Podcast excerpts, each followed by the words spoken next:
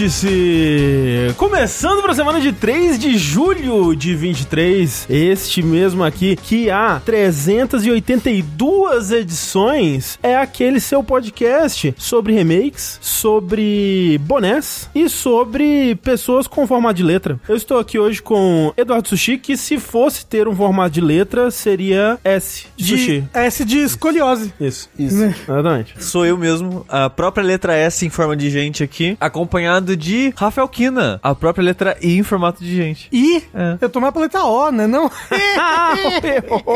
Mas quem tá aqui hoje também é ele, André Campos, que levou pra lua uma mora. ok. Você que não conhece essa brincadeira? Não sei do que você tá falando. Ó, eu fui pra lua e levei uma ratazana. Ok. Você fala, aí você fala. Fala. O Vértice. Porra. Eu fui pra lua e levei alguma outra coisa? Fala, o que, que você vai levar pra lua? Eu levei uma roupa espacial. Não pode. Por quê? Você não pode levar uma roupa espacial. Por quê? Porque você não pode. Mas me dá um motivo. Esse, essa é a graça da brincadeira, você descobrir por que, que você não pode levar uma roupa espacial. Entendi.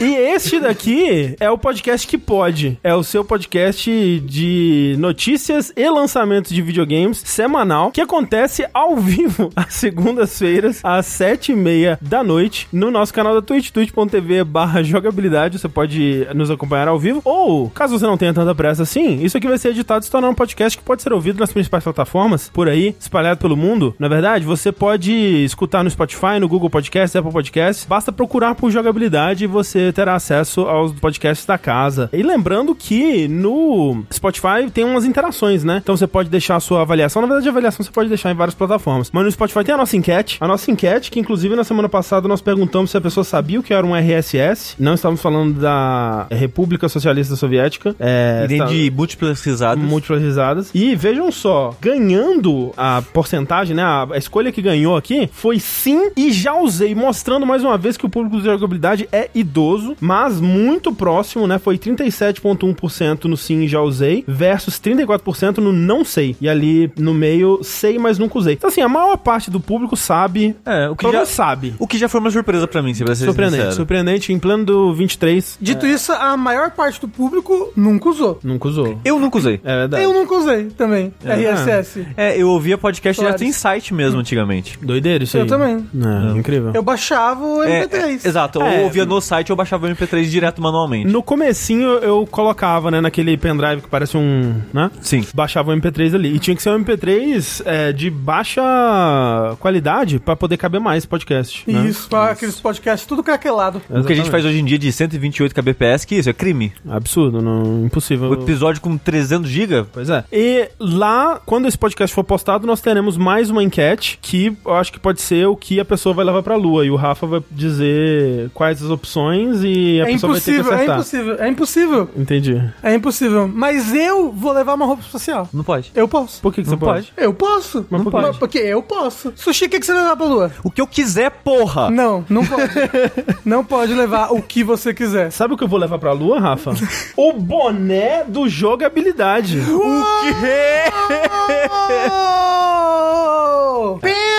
Gente, estamos anunciando aqui nesse vértice o glorioso boné do jogabilidade, um lançamento em parceria com as baratas. Vejam só vocês, estamos, estávamos aí nos bastidores tramando essa tramóia, tramando esse golpe. Você pode dar o comando exclamação boné ou escanear o QR Code que está na tela para você adquirir já o seu boné. E eu diria para você correr, porque o estoque é limitadíssimo. Veja só, você que não, não tá sabendo aí, né? As baratas é, responsáveis aí por essa belíssima camiseta de Mega Man que o Sushi está Tem que levantar mais. vestindo nesse momento. Parece uma camiseta de, de Akira, mas é de Mega Man. Essa é a graça. Exato. Eles, além de camisetas, né, começaram a investir agora no, no formato boné, né? Esse formato do futuro aí. Pra quem acompanha o Load, por exemplo, o Load tá fazendo os bonés dele com as baratas, né? Aquele boné do One Piece, né? Que é um boné de One Piece com, com grafite. que é muito bonito. Muito bonito, boné do Load mesmo, né? Com, com a logo do Load e tudo mais. Porque, veja só, é, o que é legal dessa parceria é que as baratas é uma loja pequena, né? Exatamente. Acabamos É. de derrubar aparentemente o site das baratas, que é muito ligado, inclusive, à cena de quadrinhos nacional. Muitas estampas, inclusive, feitas por artistas nacionais, né? Isso, quadrinistas, né? Quadrinistas, exato. E os bonés são esse novo foco da loja aí. E é uma empreitada aí que, né, a pessoa talvez bata o olho no preço e faça, fala, nossa, que, né, que, que salgado para um boné. Mas é que, primeiro que coisas feitas de tecido atualmente é Tá absurdo no geral. no geral, né? O, o valor de, de tecido no geral, tipo, duplicou em alguns casos. Mas o lance, o, o propósito, né, dessa empreitada com bonés é fazer bonés de altíssima qualidade E é mesmo, viu? com, com acabamento, com detalhes premium aí, pra bater de frente com marcas que vendem boné por duas vezes, três vezes o preço do que você vai comprar nas baratas. Boné é caro pra caramba. Boné é caro pra caramba. A pessoa que vai, vai no site ver o boné, ela vai falar, nossa, tá barato. É, a pessoa Porque- que, que tá no meio do boné. Exato. Né? É, No meio do boné. eu, por exemplo, tô no meio do boné é, agora. exatamente. É, ela, ela vai ver e falar, nossa, está barato esse boné, porque boné é muito caro. Exatamente. E, esse boné, como o André falou, é tipo, é pra bater de frente com bonés de alta qualidade. É, Ele é realmente muito bom. No site vocês vão conseguir ver melhor os detalhes, É, mas aqui ao mas tem vi- muitos detalhezinhos. É, pra quem tá vendo ao vivo é difícil ver, mas a costura é em alto relevo. No centro aqui é meio que aquele couro falso, né? Corino, o que, que seja o nome disso. Tem os símbolos do jogabilidade na aba aqui dentro, mas não Um dá padrão. pra ver. É, aqui não dá com pra ver, mas bleed. tem um padrão escrito bleed, bleed, bleed. E atrás tem o logo completo. Tá muito bonitinho o boné, muito legal, simpático. Muito legal. O logo tá muito bana- ba- maneiro. Banana. Tá Eu ia muito, falar. tá muito baratas. Tá muito. Eu ia falar. Eu ia falar. Eu, Bacana, eu talvez. ia falar bacana e com maneira. aí Ficou ma macana, manana. Exato. Lembrando que estoque limitado. A gente tá fazendo essa primeira edição até pra fazer um, um barômetro aí do nosso público, qual que é o interesse do nosso público por bonés, né? Pois é. a gente quer, se, se der certo, se tiver interesse, se vocês comprarem o boné, se vocês empolgarem, a gente, né, refaz a, uma outra leva, faz novos modelos e tudo mais. Mas a gente não sabe, né? Então pode ser que esgote e nunca mais tenha boné. É verdade. É, é, é uma É possibilidade. uma possibilidade, porque, né? Tem várias coisas de jogabilidade que hoje já são vintage. É verdade, é verdade. Né? Então aproveita essa oportunidade, É, que e- vai que nunca mais volta. E obviamente, comprando o boné, você vai estar apoiando o jogabilidade e apoiando o pequeno produtor de boné. Exato. é verdade? Exatamente. Então, você apoia o jogabilidade, apoia as baratas e veja só, mais um motivo pra você correr aí com a sua compra do boné jogabilidade. Até o dia 10 de julho, também conhecido como segunda que vem, ou seja, no vértice que vem já, vai, já não vai poder mais, ou talvez seja o último dia, não sei. É, e se você estiver ouvindo gravado, vai dar tempo ainda. Vai dar tempo, né? Vai, assim, vai ter apertado, mas vai dar tempo. Mas até o dia 10 de julho, se você comprar dois produtos qualquer, se você comprar, por exemplo, ah, o boné de jogabilidade e algum outro boné, ou uma camiseta, alguma coisa, você tem frete grátis. Então tem essa promoção rolando agora. Porra! Da hora, hein? Aproveita. Se eu fosse você, eu corria. É, muita gente no chat gostou dessa do Mega Man. Se tiver lá do seu tamanho. Pra quem lembra, o Sushi ele usou uma outra camisa das baratas numa live anterior, que é aquela do É, foi, Demon. na, é, foi, na, foi no vértice anterior. Isso. Usei a camiseta do Demon, que é o Caco Demon do, do Doom, escrito Demon com a fonte do Doom em cima. Isso, muito bonito também. Também é das baratas. Eu usei no, no- na saideira anterior, usei um do, do Legend of Zelda, das baratas também. Pois é, é verdade. E É. muito bonito. Não, e as camisetas muito bonitas, Sim. muito, o acabamento muito bom, a estampa muito bonita. É, tipo, olha, olha que estampa gigante. É. Muito legal. igualmente para os bonés. Então, vai na fé que você não vai se arrepender. E, de novo, apoia a jogabilidade, apoia as baratas. Compre o boné jogabilidade. Esse é o nosso chamado à ação desse podcast. Um outro chamado à ação que a gente tem é lembrar que o jogabilidade é apoiado por pessoas como você aí. Então, caso você não possa comprar um boné jogabilidade, ou caso você, quando tentar, já esteja esgotado, você pode contribuir nas nossas campanhas de financiamento, né? Por no favor. Patreon, no Padrinho, no PicPay, com o seu subzinho aqui na, na Twitch, no Pix, lá no, no Tipaí. Você pode contribuir com um valor que lhe couber no bolso, né? Já tá fazendo toda a diferença. A partir de 15 reais, na maioria das campanhas ali, você vai ter acesso ao nosso grupo do Discord, com podcast bônus. Dando sub aqui no Twitch também, você acessa o Discord, acessa o podcast bônus. Então, chamamos você aí para essa missão, essa dura missão de, de sustentar a jogabilidade, porque é assim que a gente se mantém, né? É assim que a gente é, mantém esse estúdio, é assim que a gente mantém o- o- os nossos integrantes vivos, alimentados. É verdade. Literalmente. Não é? É, sim. Então, agradecemos a todo mundo que faz parte dessa baguncinha, a todo mundo que, que contribui, que ajuda, e por muitos mais anos aí de, de jogabilidade. Teremos novidades também sobre camisetas em breve. Anunciaremos provavelmente aqui nas nossas redes também aí, né? Vem aí. Vem aí. Inclusive, falando em, em nossas redes, o Twitter tá um cu, né? Uma de- merda. de fato. Mais tá. do que costuma estar. Então, pela primeira vez hoje, eu postei o anúncio do Vértice no Blue Sky. Olha aí. eu, eu não vi porque meu Blue Sky não manda notificação. É, então agora tem o, o Blue Sky no, no web também, né? Que eu acho que vai me fazer usar mais, porque eu não, não tenho costume Tem, de eu usar. abri hoje no- e só tinha meio que como se fosse aquele site chamada, sabe? Ah, não, eu consegui logar e, e usar pô, na legal. web, postar na, na- no Blue Sky Web. É, já parece que estão liberando mais os convites. Eu imagino que eu devo ter uns convites, hein? Eu vou soltar lá no grupo do Discord. É, eu não tenho não, gente. Eu- algumas pessoas me pediram, peço desculpa, mas eu não tenho. Mas é, então, se você procurar a gente lá, como é que é? É arroba jogabilidade, já, é ponto B, É, BSky Social. É, acho que se for no negócio de procura e colocar jogabilidade, É já isso. aparece. É. É isso. É, a gente ainda, ainda um dia a gente vai conseguir mudar pra jo- É. todo mundo pro, Jogabilidade.de. É, exatamente. Tem como, eu preciso Ah, tem mexer como no. fazer isso? Tem como mexer, no, mexer no- nas coisas do servidor, do, do E aí, código de. e aí o nosso lá, usuário caralho. pode ser ponto jogabilidade, ponto de, ao invés de Isso, ser ponto isso. Blue Sky, entendeu? Legal. É legal, legal. E portar, assim, muito parecido com o Twitter. Só precisa agora ter um. Ter gente. Um tweet deck do Blue Sky. É, assim, não é uma hora pra isso, mas. Um Blue Sky deck. É do mesmo criador do Twitter, né? Não, eu sei. É, e vai ter os mesmos problemas do Twitter. Não, mas até lá. Mas até lá a gente tá no Twitter até hoje. Exato. tipo, pô, o Twitter tá, tava aí de 2007 até. Antes, né? Até. É. É, pô, sei lá, 2020 foi uma decadência lenta, né? Caralho, pensar que tô há 13 anos no Twitter. Meu É, Deus do céu. Então, é, isso aí vai acontecer. Sigam a gente lá no Blue Sky, então, que a gente vai, vai usar também lá pra avisar sobre coisas do jogabilidade. Que realmente hoje, eu não sei se o Twitch Deck tava ruim, se o Twitter tava ruim no geral. Não acho que o Twitter também. É As pessoas bateram 600 tweets. É, então eu tava tipo, pô, né, não quero. Eu quero que isso aqui, essa mensagem chegue em quem já bateu 600 tweets, né? E aí eu postei lá. Então é. Só, só um rapidinho, né? De comentário lá, o Blue Sky alimenta sistema de IA com arte dos usuários. E vi gente falando que, ah, não agora necessariamente nos, no- nos comentários, mas ah, Blue Sky é, alimenta IA com textos, né? E Uhum, conversas e tal. Gente, você acha que o Twitter não faz isso? Você acha que no Facebook não faz isso? Você acha que o Instagram não faz isso? Você acha que qualquer rede Qualquer social coisa não grátis faz da internet, né? É aquilo. Se, você, não tá pagando, é, você é. o produto, né? Você Exatamente. é o. Enfim. Essa vida insalubre online que a gente leva, né? Ah, o Tenguzinho não pôde participar hoje do Vértice, mas ele, ele volta aí para nutrir nossos corações e nossas almas. Por favor, né? Tengu. Saudades Tengu.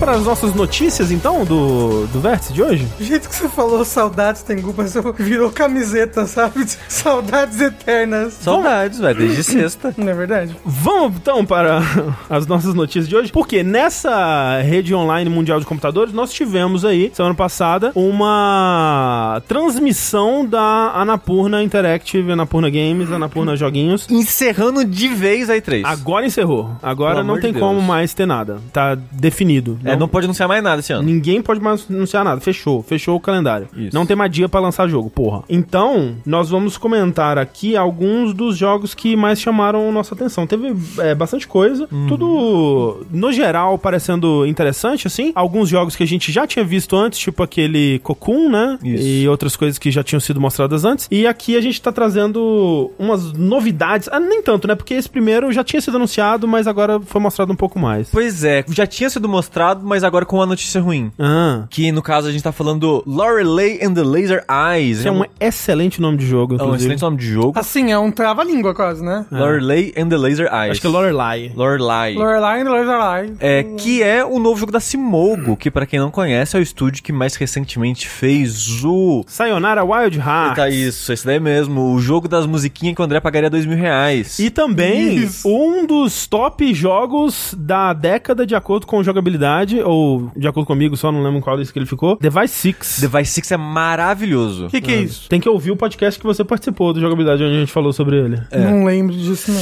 Que olha só, André, Eu só lembro do vídeo. o Lorelai me passa uma vibe meio Device 6. Tá passando uma 5 Device Será 6. que é no mesmo universo do Device 6? Será? Porque e, ele... e quem, estre- quem é o protagonista é a Lorelai Fox? Uhum. A protagonista? Porque ele se passa numa mansão ou num castelo, alguma coisa assim. É, tem, tem umas para- mistérios, assassinatos, né? Coisas pseudotecnológicas, mágicas, aparentemente. Porque como é que é? Esse jogo já tinha sido anunciado no evento da Annapurna do ano passado, só que meio que um teaser, assim, quase, né? Não, não fala muito. Uhum. Só fala, tipo, novo jogo, aventura, labirinto, mistério, umas frases assim. Sim. 2023. Uou! Estamos em 2023, André. Esse trailer fala que sai quando tá pronto. Então, não sai esse ano.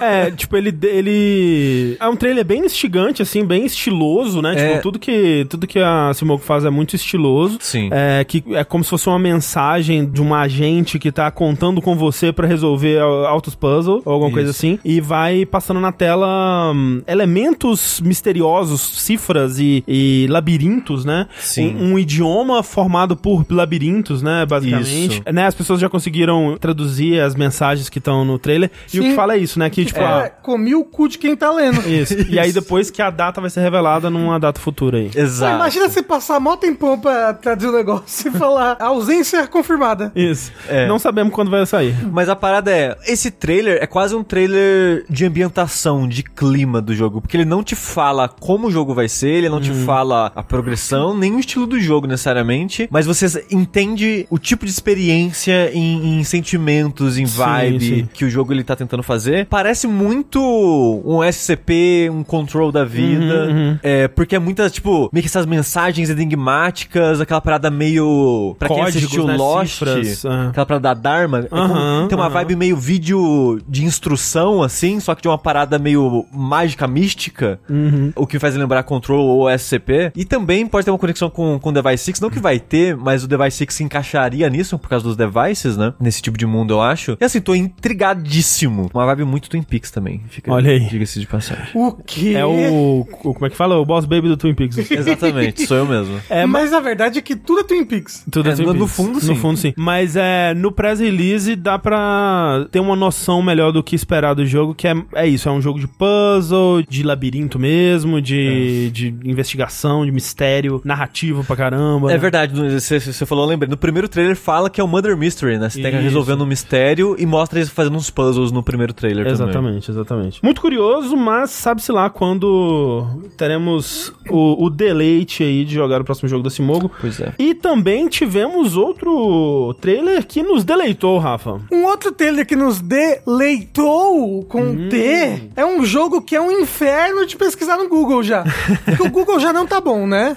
Não, ele, ele ativamente trabalha contra você. Exato, o Google tá ruim pra caralho pra pesquisar as coisas, o que que tá acontecendo, socorro. Mas é um jogo que o nome é muito, muito, muito peculiar e aí o Google não consegue entender. Mas o jogo se chama Tuati e ele é um jogo do Keita Takahashi, que é, na verdade ele é escrito pelo, Te- pelo Keita Takahashi, que é quem está aí por trás de, de um grande clássico chamado Katamari. Katamari, mais recentemente nesse estúdio novo dele que é o Uvula, né? Ele trabalhou naquele Watam Watan, né? é, e outras coisinhas aí também. E é é conhecido por é, uns jogos meio excêntricos, assim. Sim, mais sim. engraçadinhos também, né? E tudo mais. Sim. E esse jogo é um jogo bem desses, né? Excêntrico e engraçadinho. Ele é sobre um menino que deve ter muita dor, muita dor. Porque ele não consegue abaixar os braços. Ele vive, ele vive em pose T o tempo todo. Então ele tá sempre com os braços abertos, pá. É, tipo o Chris Redentorzinho, né? Isso, ele é o Cristo Redentor. O Chris Redentor deles. Mas ó, ele pode. Eu imagino que você vai escolher é, no jogo menino ou menina. Porque mostra usando É. tanto o uniforme escolar masculino quanto feminino. É, Às dá vezes pra ele- customizar a criança. Às vezes ele. Talvez você não escolha. Talvez o personagem seja, tipo, gê- gênero neutro, assim, a aparência dele. Sim. Sabe? Pra você botar a roupa que você quiser. Ah, sim, é, mas, mas eu, eu- no, no press release disseram que dá pra customizar agora. O que que vai poder exatamente customizar, é, não dá pra saber ainda. Mas é, é essa ideia que, tipo, o trailer,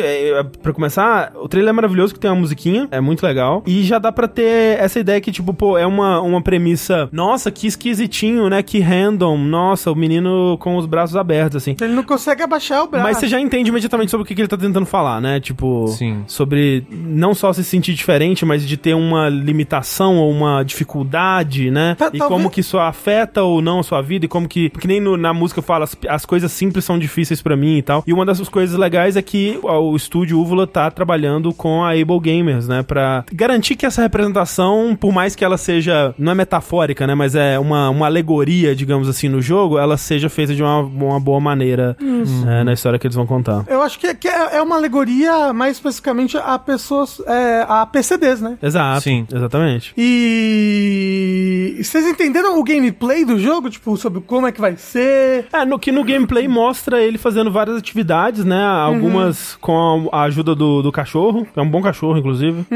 É top cachorro dos videogames. A gente tem que fazer. É... Dois, parte 2 do GOT. Isso, a gente tem que fazer no, no GOT os- o, o me- melhor cachorro de 2023. É que é, é o Torgal, não tem como, desculpa. Não sei, olha, aí temos um, um bom. Esse jogo vai lançar esse ano? Tomara. É, não tem data. Não tem Então, data. não tem data, Ah, não gente. vai, né? É. É. Se não tem data, não vai. Mas já vai lançar direto pro Game Pass. que Uhum. curiosidade. É, e, e lembrando que teve relançamento de Ghost Trick esse ano, né? Então é um ano com muito bons cachorros aí pra, pra se analisar e se avaliar. Difícil, eu não sei se o Torgal tá com essa bola toda, não. Tá, o Torgal é muito foda. O Torgal é muito foda. E o, o último jogo que a gente vai destacar aqui, acho que foi o jogo que fechou o evento e é um jogo de desenvolvimento da própria Anapurna Games, né? Que há alguns anos atrás eles anunciaram que estavam formando um estúdio interno e agora nós sabemos qual é o jogo que estão desenvolvendo diretamente pela, né, pela Anapurna Games, que é Blade Runner 2033 Labyrinth, que é um novo jogo de Blade Runner, quem diria, quem poderia imaginar. O, o segundo jogo de Blade Runner que existe, né? Já que o primeiro foi o, o Adventure da Westwood lá de 97. Que o André eu- falou um bocado do remaster em vértice já, né? É verdade. Inclusive, esse jogo, ele se passa entre o primeiro e o segundo filme, né? Entre o primeiro e o segundo filme. Porque num o segundo filme é Blade Runner 2040 e. 7 ou 9. 2049, eu acho.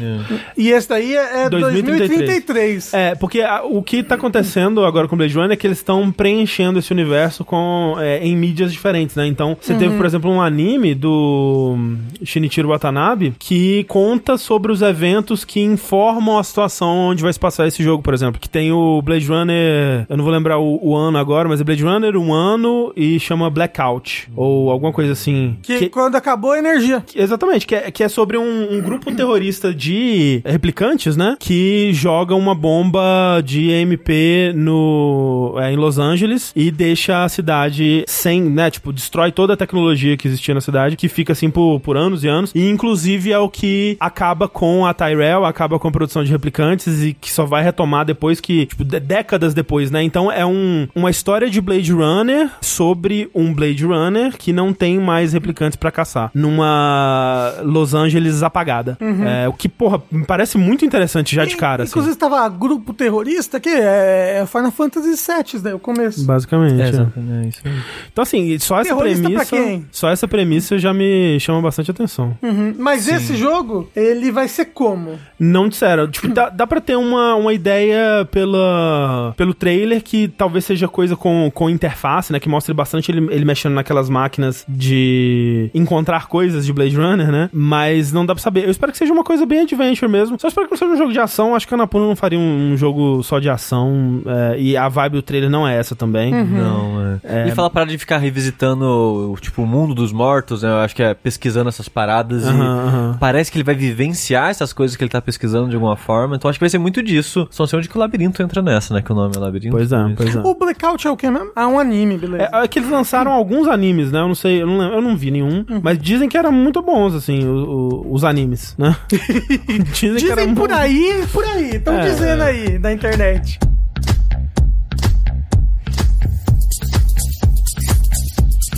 Por falar no futuro deprimente, destruído e, e triste que nos aguarda, vamos falar sobre IA em jogos. Uhul! O que, que eu vou falar? É importante lembrar que inteligência artificial não é só isso daí, né? Tipo, qualquer coisa, quando você faz uma, uma, uma programação do, do bichinho do Goomba pra ir pra lá e pra cá, é uma inteligência artificial, certo? Assim, falar de inteligência artificial em coisa de jogo é, é, é foda, porque às vezes a gente tá criticando um, um aspecto de uso de inteligência artificial, aí aparece alguém no chat falando, ah, mas o caminho que o NPC faz no jogo é inteligência artificial, agora você vai proibir o... É, é só, são, são é, o, o mesmo nome pra coisas absurdamente diferentes. E mesmo, né?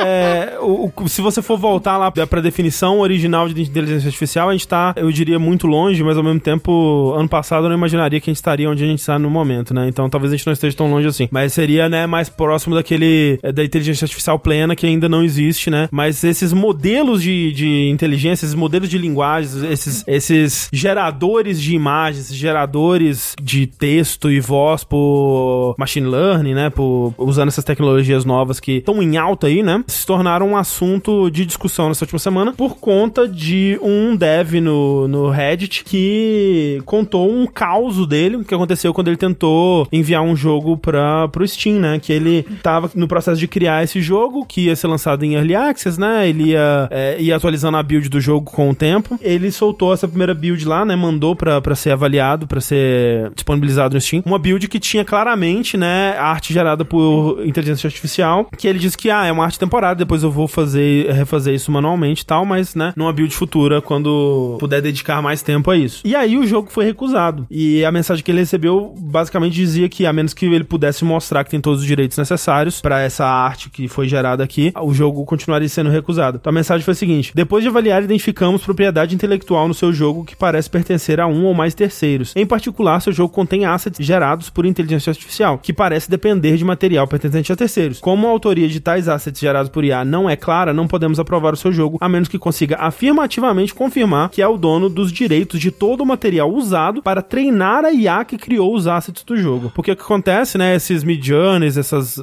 esses modelos que criam imagens e tal, eles são alimentados com bancos de dados de imagens que muitas vezes, né? eu imagino que. Eu não, a maioria. Eu, não, eu não saberia dizer um que não seja o caso, usa imagens, né? De todo tipo de autoria, de todos os lugares. E, imagens no qual eles não têm é, posse. Exato, né? Certo? Usa a imagem de outras pessoas. Exato. E aí, muitas vezes, inclusive, a inteligência, a inteligência artificial faz praticamente um plágio da imagem de outra pessoa, sabe? É, tipo, eu não sei como é que tá hoje em dia, mas na época que o Midjourney estourou, assim, tinha aquelas imagens que até tinham um, um quê de uma assinatura no canto, uhum. né? Porque ela criou, tipo, todas essas imagens têm assinaturas, então eu vou criar uma assinatura aqui também, que é com partes de outras assinaturas, às vezes tinha assinatura por completo mesmo, né? Às vezes com pedaços que você conseguia identificar de outras artes e tal. É, então, porque ele faz esse grande Colagem, apanhadão, né? essa é. grande machine learning, né? É. Matine, é assim que fala. Matine. É. é. E, e aí, tipo, realmente, tipo, a Steam tá certíssima nesse caso, porque ele não tem direito sobre aquelas imagens que ele tá usando. E como eu falei, às vezes você olha uma imagem que é gerado por IA, você fala, caramba, é idêntico à, à imagem de fulano, porque ele usou muito, a, a, inteligência artificial acabou usando muito da imagem de outra pessoa para fazer aquela fotografia, aquela imagem, e aí, tipo, é, é, é, é descarado que, nossa, ele, que ele copiou, ele fez um trace aqui é. por cima, é. outro assunto polêmico, por cima dessa outra imagem aqui, é. né? Obviamente ele faz um misturadão, né, mas... Sim, sim. Aí você pensaria, ok, a Steam vai proibir jogos de, que usam arte geradas ou texto gerado por inteligência artificial? Não. Não, não. até porque se a pessoa, ela alimentou o banco de dados da inteligência artificial com materiais que ela... Que ela tem. Que, que, que ela uhum. detém, uhum. sabe? Então, não tem nenhum problema. A Steam lançou um comunicado hoje falando sobre isso, falando que é basicamente uma defesa legal. É, eles não disseram uhum. que não é, não é tipo, o que eles disseram foi isso aqui. Nosso objetivo não é desencorajar o uso de ferramentas de IA para criar jogos. A atitude tomada foi seguindo leis e políticas de copyright, não uma questão de opinião. Continuamos a aprender sobre IA, as formas como podem ser usadas em desenvolvimento de jogos e como incorporar isso ao nosso processo de avaliação de jogos para distribuição no Steam. E é, é foda, né? Porque a gente tá nesse momento de tipo, pelo amor de Deus, o que, vai acontecer? Como é que é e tal? Não tem nenhuma. O tipo, quê? Se... Inteligência, artificial tem o QI do Einstein? se, se pra internet no geral quase não tem é, regulamentação, né? Que dirá pra, pra essa coisa super recente, né? Que tá criando todas essas perguntas. Então tem muito pouca. Muito poucas leis, muito pouca coisa definida, né? Tipo, o, o, o Japão já declarou que pra ele tá tudo certo, né? Não tem. Isso aí não infringe de copyright, pode, pode usar, tá ótimo e nunca vai dar problema, de acordo com, com o Japão. Mas, né, vários, né? A maioria dos países não sabem ainda o que, o que fazer a respeito de, de casos de plágio, de casos de infringimento de copyright por IA, como lidar com isso e tal. E a Valve tá se precavendo, né? Tá, tipo, fazendo, né, o, o que parece ser o mais adequado é, no momento. É. Mas tem jogos no Steam que usam IA, jogos é, 100% feitos por IA. Um exemplo que veio à tona recente, né, que veio à atenção recente, é o é, This Girl Isn't Real, como é que é? Isn't Here, Never This Girl doesn't, Does Not Exist, que é um jogo 100% feito por IA, que é, é tipo, o jogo em si é um quebra-cabeça, é o jogo que tá passando na tela pra quem tá assistindo a live, é um jogo, é um quebra-cabeça que a, a, você monta é, fotos de garotas que foram geradas por inteligência artificial. Eu não, não joguei, obviamente, mas aparentemente tem trechos de voz gerados por IA e o texto texto é todo gerado por IA também. Então, quando aparece a garota, tem um texto sobre ela, que é todo gerado por IA, e quando você vai montar o quebra-cabeça é como se você estivesse num date com ela, e aí tem um diálogo, alguma coisa assim, ou qualquer porra do tipo. Me parece bem sem graça. É, assim, parece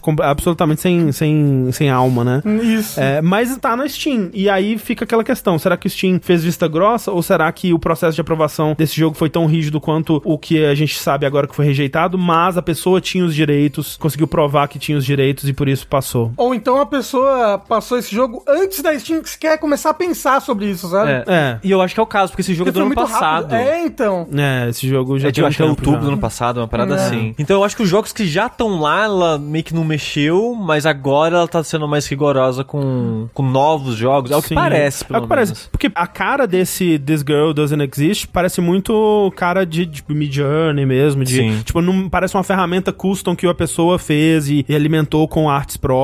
Não tem essa cara, pelo menos. né? Talvez é, esteja fazendo um julgamento errado, mas é, é a vibe que passa, pelo menos. né? Mas é, então, é, eu acho que a gente vai ver bastante desse tipo de caso acontecendo é, né, nos próximos meses, nos próximos anos aí. Não parece bom não, Sushi. Não sei o que, que você acha. Não, eu não acho. eu- Assim, eu, não- eu, não, eu não gosto muito da, da normalização desse tipo de ferramenta e o uso que é dado pra ela hoje em dia. Obviamente é uma ferramenta, tudo depende de como a gente usa e de quem usa ela. E obviamente quem controla ela que tá de fato lucrando alguma É. coisa de, de verdade com isso. Sim. É, enquanto as outras pessoas, como artistas, vão mais é que se fuder. O que é engraçado, porque se não tivesse os artistas, essas IA não ia fazer nada. E se a gente já a pessoa de cair num mundo que é um loop de IA se alimentando de imagem de IA, vai Vai ser. ser ótimo. Você já viu? Show. É assim, é que É, é... é- é aquele negócio da Xerox, da Xerox, da Xerox, da Xerox, da Xerox. Você já viu esse negócio de, tipo, ah, é, fiz a inteligência artificial refazer essa imagem 500 vezes? E vai derretendo, Exato, né, é a isso. parada. O futuro é, O, é um terror é, cósmico, sabe? Porque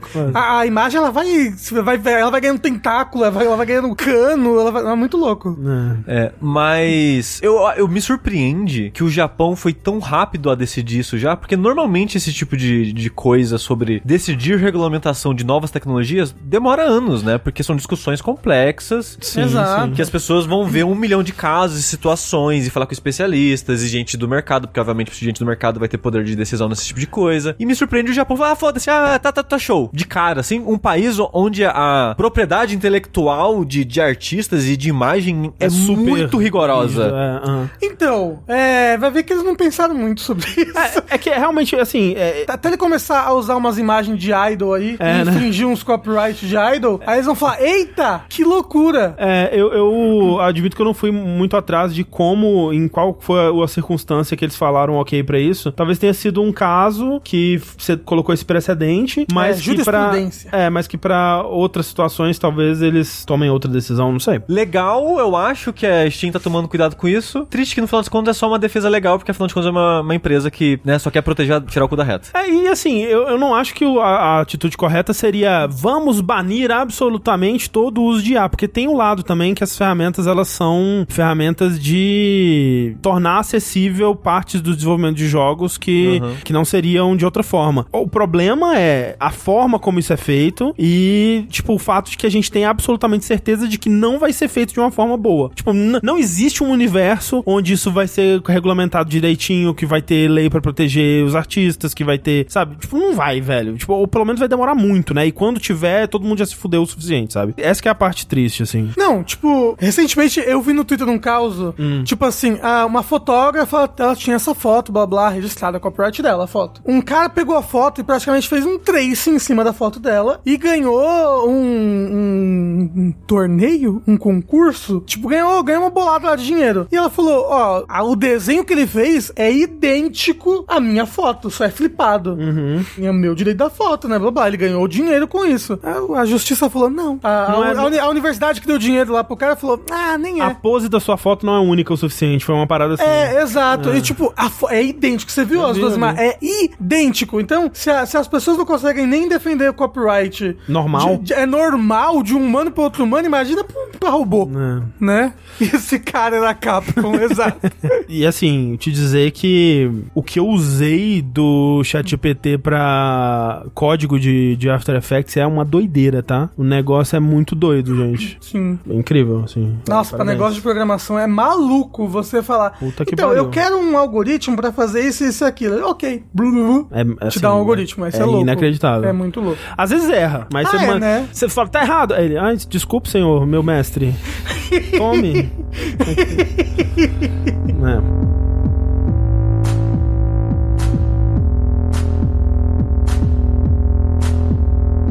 Sushi, é, o presente e o futuro próximo estão muito deprimentes. Eu quero voltar para o passado, quando navegávamos em nossos navios, galeões e cantávamos canções do mar. Ah, então não tem uma boa notícia pra você, André, porque 2013 voltou. Yes. Porque afinal de contas era 2013 que o André estava descrevendo nesse momento, enquanto ele jogava Assassin's Creed 4. Bom lembrar que era o 4. Era quatro, tem um número. É, Black Flag. Exato. É, que saiu aí no finalzinho de 2013, na virada das gerações, que surgiu um novo rumor aí que as fontes da Kotaku conseguiram informações secretas com a Ubisoft Singapura, que é o pessoal que está fazendo o Skull and Bones, sei. e que é a parte da Ubisoft que é mais especialista nessa parte da- do- dos mares, que foi quem fez o- Os sistemas, essa parte né? do Aham. sistema de navegação do Black Flag e tal. O boato é que vai ter um remake, não um remaster Não pode ser. um remake do Black Flag, especificamente o Black Flag. Não pode Aí, Isso que é, tipo, por que não, sei lá, o Brotherhood ou dois que são mais antigos e mais amados? boa pergunta, Rafa. Sabe por quê? Por quê? Porque já tá meio pronto, né? O quê? Por Por causa do Skull and Bone. Exatamente. E é muito engraçado você pensar no histórico desse jogo que é Assassin's Creed Black Flag sai em 2013. Fez muito sucesso. Ele é sim um dos Assassin's Creed mais queridos, né? É, É. Ele tem arrebatamento. É porque, tipo, o Revelation o pessoal não gostou muito, aí veio o 3 que o pessoal gostou ainda menos, aí veio O Black Flag. O Black Flag e, pessoal- e o pessoal gosta tanto quanto, sei lá, o Brotherhood, assim, na época, pelo menos, gostava. E o sistema de navegação fez muito sucesso na época. A Ubisoft virou pro pessoal de Singapura e falou, ou, bora um jogo focado nessa porra aí, então. É, então, é, tipo, inclusive o que é o Skull and Bones hoje, ele começou como uma expansão DLC do Black Flag. Exatamente. Aí foi crescendo de escopo, crescendo de escopo, igual Assassin's Creed Mirage, que vai ser agora, né? Começou como DLC do Valhalla e resolveram transformar num jogo separado. E o Black Flag, ele tem uma continuação espiritual, né? Que é o Rogue, né? Isso. Isso, é, que era de Não Vita. Não é nem uma continuação espiritual, é tipo uma continuação. Assim, né? Ah, não, é porque é outro protagonista, É, entendeu? mas- É, eu- Mas, né, ele, ele é o que tem a mais conexão direta com a história do Black Flag. É. Que ele, tipo, ele tá mais próximo historicamente do Black Flag do que o Unity, por exemplo. Aham, sim. Aham. E então o Skull Bones ele nasceu ó, ele, ele é de PS3. É, assim, o, é exato, porque o, foi na época que o Unity saiu pra PS4. Pras- pras novas gerações, e o Rogue saiu pra PS3. Ah, era isso. Qual que era o de Vita? Era o Liberation. Ah, é Liberation. Eu confundi. O Liberation era ligado ao 3. Era parte do 3. Você Ah, jogava que você joga com, com uma a, menina, né? É, a Aveline. É, Isso. então eu confundi os jogos, perdão, gente. É muito Mas. Assassin's Creed, tá? É, pois é. Justo você confundir. Aí então o Skull and Bones nasceu como esse DLC que foi virar um jogo separado depois. A princípio um jogo só competitivo. Ah, vamos pegar, transformar a, bi- a briga de barco aqui numa parada multiplayer competitiva. A pior ideia do mundo, cara. Você tem uma parada do, do, do Black Flag que é que, tipo, todo mundo adorou. Tipo, caralho, como é legal explorar esse mundo de navio e ter essas batalhas e fazer o upgrade do seu navio e os caralho. Vamos fazer um jogo multiplayer. Ah, mas, pela- gente... Era o que as pessoas é faziam na Ubisoft, né? É, tava é, numa época assim mesmo. né? É, 2013 ainda tava nessa vibe de tudo tem que ter multiplayer. É, né, inclusive, o, o, o, Black Flag é tão influente na franquia que o, o Origins, é, é- ele tem ou ele era pra ter batalha de barco, e o Odyssey tem batalha de barco. Uhum, uhum. Sabe? É tipo, virou um negócio da franquia. Ah. Ai, batalha de barco. O- O, Assassin's o- Creed tem que ter batalha de O barco. lance do Black Flag é que o que é in- interessante ou único ou memorável dele tem muito pouco a ver com Assassin's Creed. Sabe, tipo, a- o lugar dele na franquia Assassin's Creed, a integração dele com o universo Assassin's Creed existe, né? Cê- né a, a quest principal é sobre você encontrar os artefatos da, da civilização antiga e os caralho, mas é muito pouco a parte do sucesso dele, assim. A parte do sucesso dele é muito mais o quão divertido é o mundo, quão divertido é ser um pirata, né? Cantar as músicas com, com a sua tripulação, navegar aí pelo, pelo mar e batalhar no mar. Ele é um Assassin's Creed que, na época, eu rolava essa discussão, tipo, mas peraí, precisava ser Assassin's Creed? Não seria mais legal se eles tivessem feito uma nova franquia de pirataria, né? E agora, né, quer dizer, depois, logo em seguida, quando eles anunciaram, falaram assim, ah, eles estão fazendo um novo jogo baseado no Black Flag, começando uma nova franquia. Você fala, porra, perfeito. Não, é multiplayer. E, e tá em desenvolvimento há sete anos, né? É, ou mais. Só sete? Porque a parada é. Basicamente, acho que um pouco depois. Então, ele foi anunciado em 2017. Ah, tá. Ele tá em desenvolvimento desde a época que saiu o Black É, Flag. Então, uns 10 anos. É. É. Assim, de todos os formatos dele, né? Desde que ele era um- um- uma expansão, uma DLC, até virar um jogo que era a princípio só competitivo. Que perguntaram no chat: ah, o jogo é PVP ou Survival? Os and Bones. No começo, não tinha história, era só competitivo. Exato. Saiu esse anúncio em Era pra 2017. ser um esporte de navio, de barco. É, nossa, é, É. verdade. É pra ser um Você esporte lembra, de luta vocês lembram quando anunciaram? Eles anunciaram como se fosse um esporte, é verdade. Isso. Isso é bom lembrar mesmo. A recepção foi bem negativa, sumiu por um tempo, voltou de novo e falou: gente, agora tem modo história, hein? Olha só. Aí mostra a pessoa né, andando fora do barco, andando na cidadezinha e tudo mais. Desde então, Nunca. sumiu. Não, esse jo- o, o, o Skull and Bones ele já esteve jogável em E3 já. Já. tá? Sim, Sim. sim. O Tem, Skull and tem Bones, nerd player de Skull and Bones. A parada é, o Skull Bones, ele tá pra sair supostamente em breve. Supostamente. Supostamente, com a Ubisoft Singapura terminando o Skull Bones, eles já têm todo o trabalho de mundo que eles fizeram, de assets, de coisa, do novo sistema de navegação e tudo mais. Aí, o que o rumor que a Kotaku descobriu aí, conseguiu informações sobre, é que eles vão aproveitar todo esse trabalho Pra fazer um jogo rápido, né? É, pra fazer um jogo rápido. Pra fazer esse tempo todo de desenvolvimento render pelo menos dois jogos ao invés de um só. Exatamente. É. Então o remake do Black Flag é o remake do Black Flag, não dos outros, por isso. Porque ele já tá meio pronto, é só reestruturar as coisas. né? É, tipo, né? Não é, não é como se não fosse ter trabalho ainda, porque eles vão, ainda vão ter criação de asset do mundo, né? E é, incorporar essa história e os personagens e, e tudo mais, e as missões, a estrutura de missões. Mas de fato. É mais do que. É, é- Já tem mais coisa pronta, né? Espe- E coisa de, de Assassin's Creed, né? E, e- e é um jogo que já tá pronto, então é muito mais, muito mais simples, entre muitas aspas, do que você fazer um jogo É. do zero. Uma coisa. É, é tipo, o que ele- eles eliminam, por exemplo, boa parte do game design, né? De, Exato, da, da exato. necessidade de, de pensar um jogo novo, uma estrutura nova, missões novas, história nova, protagonista novo. É só, ai, gente, a gente refaz aqui as coisas do antigo. Inclusive, é bem capaz de usar, usar muita coisa do antigo com, re- retexturizado, sabe? É possível. Pra ficar mais bonito. Será? É. É. Usar parte do código, né? Só mudar uns modelos e tal. Exato. Se, se o, o Demon Souls do PS5 roda em cima do código do PlayStation 3, Mas a parada é, uma coisa que não se sabe desse rumor é se mecanicamente o jogo vai ser idêntico ou se eles vão tentar deixar mais RPG. Então, eu, eu acho que era isso que eles iam fazer. Eu acho que eles, eles vão trazer esse, o Assassin's Creed Black Flag pra engine, entre aspas, do Valhalla, do Odyssey e tudo mais. será? Eu acho que é isso. Acho que não. Porque se o Skull and Bones nasceu do Black Flag, é, talvez ele, ele, ele, ele não tenha nada dessa engine nova, nova do Assassin's Creed. É, mas aqui o, o Skull and Bones, ele também evoluiu muito desde o Black Flag, né? E eu imagino que ele tenha muita coisa parecida com... Já modernizado. É, né? modernizada. E, tipo, eu não, eu não sei como é que é a, a batalha de barco do Odyssey, né? Que você falou que tem.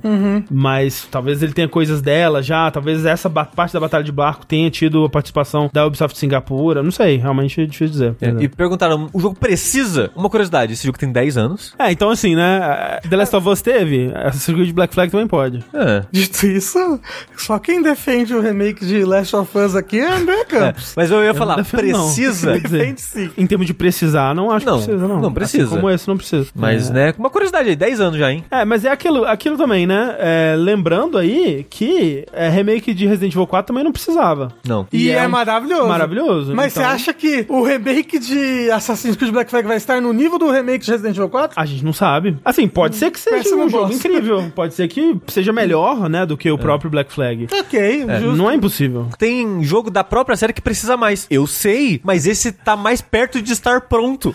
É, essa não é uma questão, né, pra É. Ubisoft. Em nenhum momento foi. É, não foi tipo uma reunião no Ubisoft de, putz, vamos começar a fazer remake das coisas, igual a Capcom provavelmente teve? É não, é tipo, esse jogo deu muito trabalho. O que mais a gente dinheiro. pode fazer É. com o que foi gerado dele? Rápido. Não, é, tipo, Exato. O faz um mínimo remake. de esforço possível. Qual que é o, É. o próximo projeto que o Ubisoft Singapura pura pode entregar com o mínimo de força possível, que não vai ser só uma, uma sequência de Skull and Bones 2 no ano seguinte, Isso. e que vai ter uma aceitação ok do- de parte do público, porque há muito carinho, há muita né, nostalgia já aí. Porque, porra, 10 anos, gente. Tem gente que jogou Skull Bones criança e hoje em dia trabalha, né? Que jogou Skull Bones criança.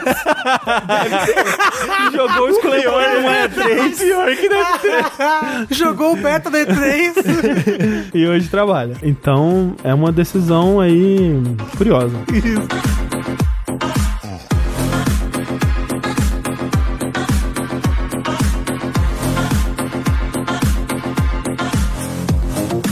Mas André, eu amo remakes e remasters. Eu também, G, eu não consigo viver sem eles. Sabe um jogo que. Eu não consigo desprender do passado. Sabe um jogo que foi feito numa época muito mais legal e que não volta mais? E ai que saudade daquele tempo bom. É, eu sei um jogo. Qual? Demon Souls. Já teve. Droga. É, Dark Souls já teve remaster também. É. Ah, mas não teve remake. Red Dead Redemption, Suzy, você sabia disso? Que é um jogo de 2010, pra quem não se lembra aí, e que está mais ou menos preso à geração que ele foi lançado, né? Com isso eu quero dizer, ele não teve relançamentos, né? Ele lançou pro PS3 e Xbox 360 e não teve relançamentos, mas hoje em dia se você tem um console Xbox, né? Um Xbox ou One ou Series Series, S e X, você consegue jogar a versão de retro- retrocompatibilidade dele do 360, que é uma ótima versão. É, é o jeito de se jogar é, o Red Dead 1 hoje em dia, porque tem é, 4K, eu acho que ainda 30 frames, mas roda 4K, roda bonitão. É, mas nunca saiu pra PC, por exemplo, né? Ele nunca teve um lançamento oficial pra PC, tanto que ele, você vai olhar assim, é, tipo, quais são os jogos que as pessoas, os desenvolvedores de emulador mais focam, né, pra trazer pro PC. E, tipo, pô, ah, Metal Gear Solid 4, no caso do PS3, né? Metal Gear Solid 4 e acho que Red Dead ali, tipo, talvez Red Dead até acima de, de Metal Gear 4, assim, pra trazer esses jogos pra eles rodarem liso no emulador, porque são jogos que, né, pra quem tem só um PC, não vai ter acesso. E o que aconteceu recentemente é que Red Dead Redemption foi classificado pelo órgão que dá a classificação etária pros jogos na Coreia do Sul, que é um, um órgão aí que tem vazado bastante. é, Já vai, Rafa. Não, não, não, eu tô falando, que loucura, né? Que você, você tem que passar os jogos pelo, pelo órgão. Você não vai fazer peraí. tudo. Não, agora Como eu tô puto. assim? Agora eu tô puto. Como assim? Que piada que eu iria fazer Agora com eu tô isso? puto. Você não vai fazer uma piada com o órgão vazando? Não. que órgão que vaza? O órgão vazando várias, várias, é, vários lançamentos, né? Várias coisas aí.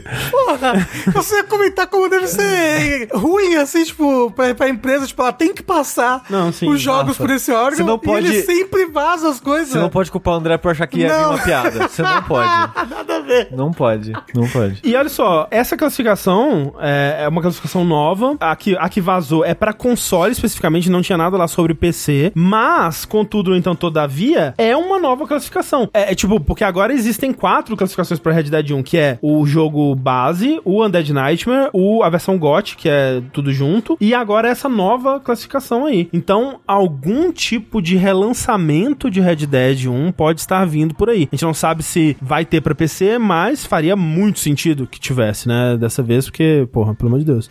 Agora, a gente não sabe o que, que eles vão fazer. Se eles vão fazer só um relançamento, só um port pra novas plataformas, se vai ser um remaster lá, é, como eles fizeram com o GTA, a trilogia de GTA, Socorro. é, socorro. Ou se vai ser um remake, né? Porque uma coisa que até quando o Red Dead 2 saiu, muita gente especulou, muita gente torceu pra que fosse o caso, que supostamente no mundo dos sonhos daria pra eles lançarem Red Dead 1 como DLC dentro do Red Dead 2, né? Porque pega parte do mapa, né? É, o Red Dead 2 ele tem parte do mapa, a parte dos Estados Unidos, do mapa do Red Dead 1 tá toda lá. E aí teria que, né, é, criar a parte do México e tudo mais, mas é, Parte seria. do- caminho tá feito Já ali, teria né? parte do. E seria aquela coisa como foi feito com o The Last of Us 1 de trazer o jogo antigo pra engine do jogo novo. Mais ou menos, é porque o The Last of Us 1 ele ainda. O remake, né, ele funciona nas regras, na maior parte das regras do 1 original também. Mas, André, a, Ro- a Rockstar nem importou, passou, fez um patch do Red Dead Redemption 2 pros consoles novos? Não fez? Realmente não fez? É curioso isso, não? Tipo, estranho. É, de É, fato. não é, é. coisa que a Rockstar não faz mesmo. É. É, Como assim, GTA 5? Não, mas aí é relançar. Porque o que eles poderiam. O que seria estranho. Quer dizer, não seria estranho, né? Eles poderiam ter relançado o, o, o Red Dead 2 pra, um, pra uma versão de PS5 e de Xbox Series X. Isso eles realmente não fizeram, o que é curioso deles não terem feito. De, poder relançar esses jogos por 70 dólares, né? Exato. Não, mas o negócio é, eles não relançaram o primeiro Red Dead pra PS4, não relançaram o Red Dead 2 pra PS5. É pra o GTA eles Então, relançam. mas é, é, é- é isso que eu ia falar. O GTA que é diferente. É uma exceção, né? Dito isso, só tem esses dois jogos, Ping-pong né? de videogame, cadê? Por que que não relança ping-pong? O ping-pong da Rockstar. Ping-pong, como é que chama? Ping-pong The Game. Como é The chama? Movie. The Movie. Ping the game. Ping the Game. Bully, cadê? Cadê? Ah, Não mas faz. Bully deu muito problema com os governos, tudo, aí eles não, não querem relançar isso daí, não. Table Tennis, obrigado, Henrique. É Table Tennis. Dito isso, acho que Rockstar Bully, presente Table Tennis. Bully é o jogo que eu mais gosto da Rockstar. É? É. Acho que você não jogou Red Dead Redemption 2. Já pensou, é o Rafa? suficiente. Já pensou jogar Red Dead Redemption 2? Que Ah, legal. não, que jogo isso? tão bom. Você não acha legal? Bom, bom é uma questão muito de visão, né, das verdade. pessoas. Isso é verdade. Já pensou eu jogo e eu gosto? Seria isso, seria um plot twist. Esse, Isso seria. esse seria o maior plot é, twist de todos. Eu confio muito no seu gosto, Sushi, você não vai gostar, não. Não gostei do primeiro, É, o 2 é melhor. Mas, mas dito aí isso, pra quem gosta, né? É, dito isso, muita gente não acha, né? E uma coisa que eu tava pensando é, se eles fizerem isso de, tipo, refazer o Red Dead 1 na engine do 2 e ele funcionar como Red Dead 2, muita gente vai ficar puta. Vai, sem dúvida vai. Eu acho que é o me- a melhor coisa a ser feita. Eu, assim, eu adoraria, dito aqui, deixar registrado aqui que é- esse é o caminho que eu, que eu gostaria que eles fizessem. Mas... ó, inclusive o chat tá aí, ó. O 2 é muito melhor, o 1 um é melhor.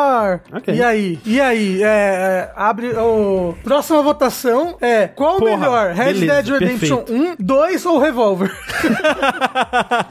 Eu vou colocar o Red Dead, o Red Dead Revolver lá. Ninguém jogou o Revolver. Não, mas ah, vai incentivar as pessoas a jogarem. Eu quero jogar, eu queria. O jogar Revolver? É. É, outra coisa, né? É outra coisa. Mesmo os devs, né? Rockstar San Diego? Ah, eu não sabia, não. Eu achei que era um- uma parada meio Max Payne, sabe? Que eles têm os direitos do nome, mas não não foram eles que fizeram. É, eu acho que na época era Angel. Angel. al- alguma coisa. Ainda, mas depois né, foi Compraram. renomeado. foi- é, e, aí, e aí, na época, foi publicado pela Capcom e tal, mas. Curioso pra, pra ver. Angel Studios, exato. Mas é, Red Dead pode estar vindo por aí. Talvez seja só um remaster, talvez seja só um port, talvez seja um remake. Me deixaria muito feliz. O Revolver no mesmo universo do. do, do é Redemption? vago. Assim, Ok. pra tipo, não tem referência, mas poderia ser, Entendi. supostamente. Faroeste, então pode ser. É, exato. Até aí, o bom, o mal e o feio pode ser no mesmo universo que. Ah, mas com certeza é, né?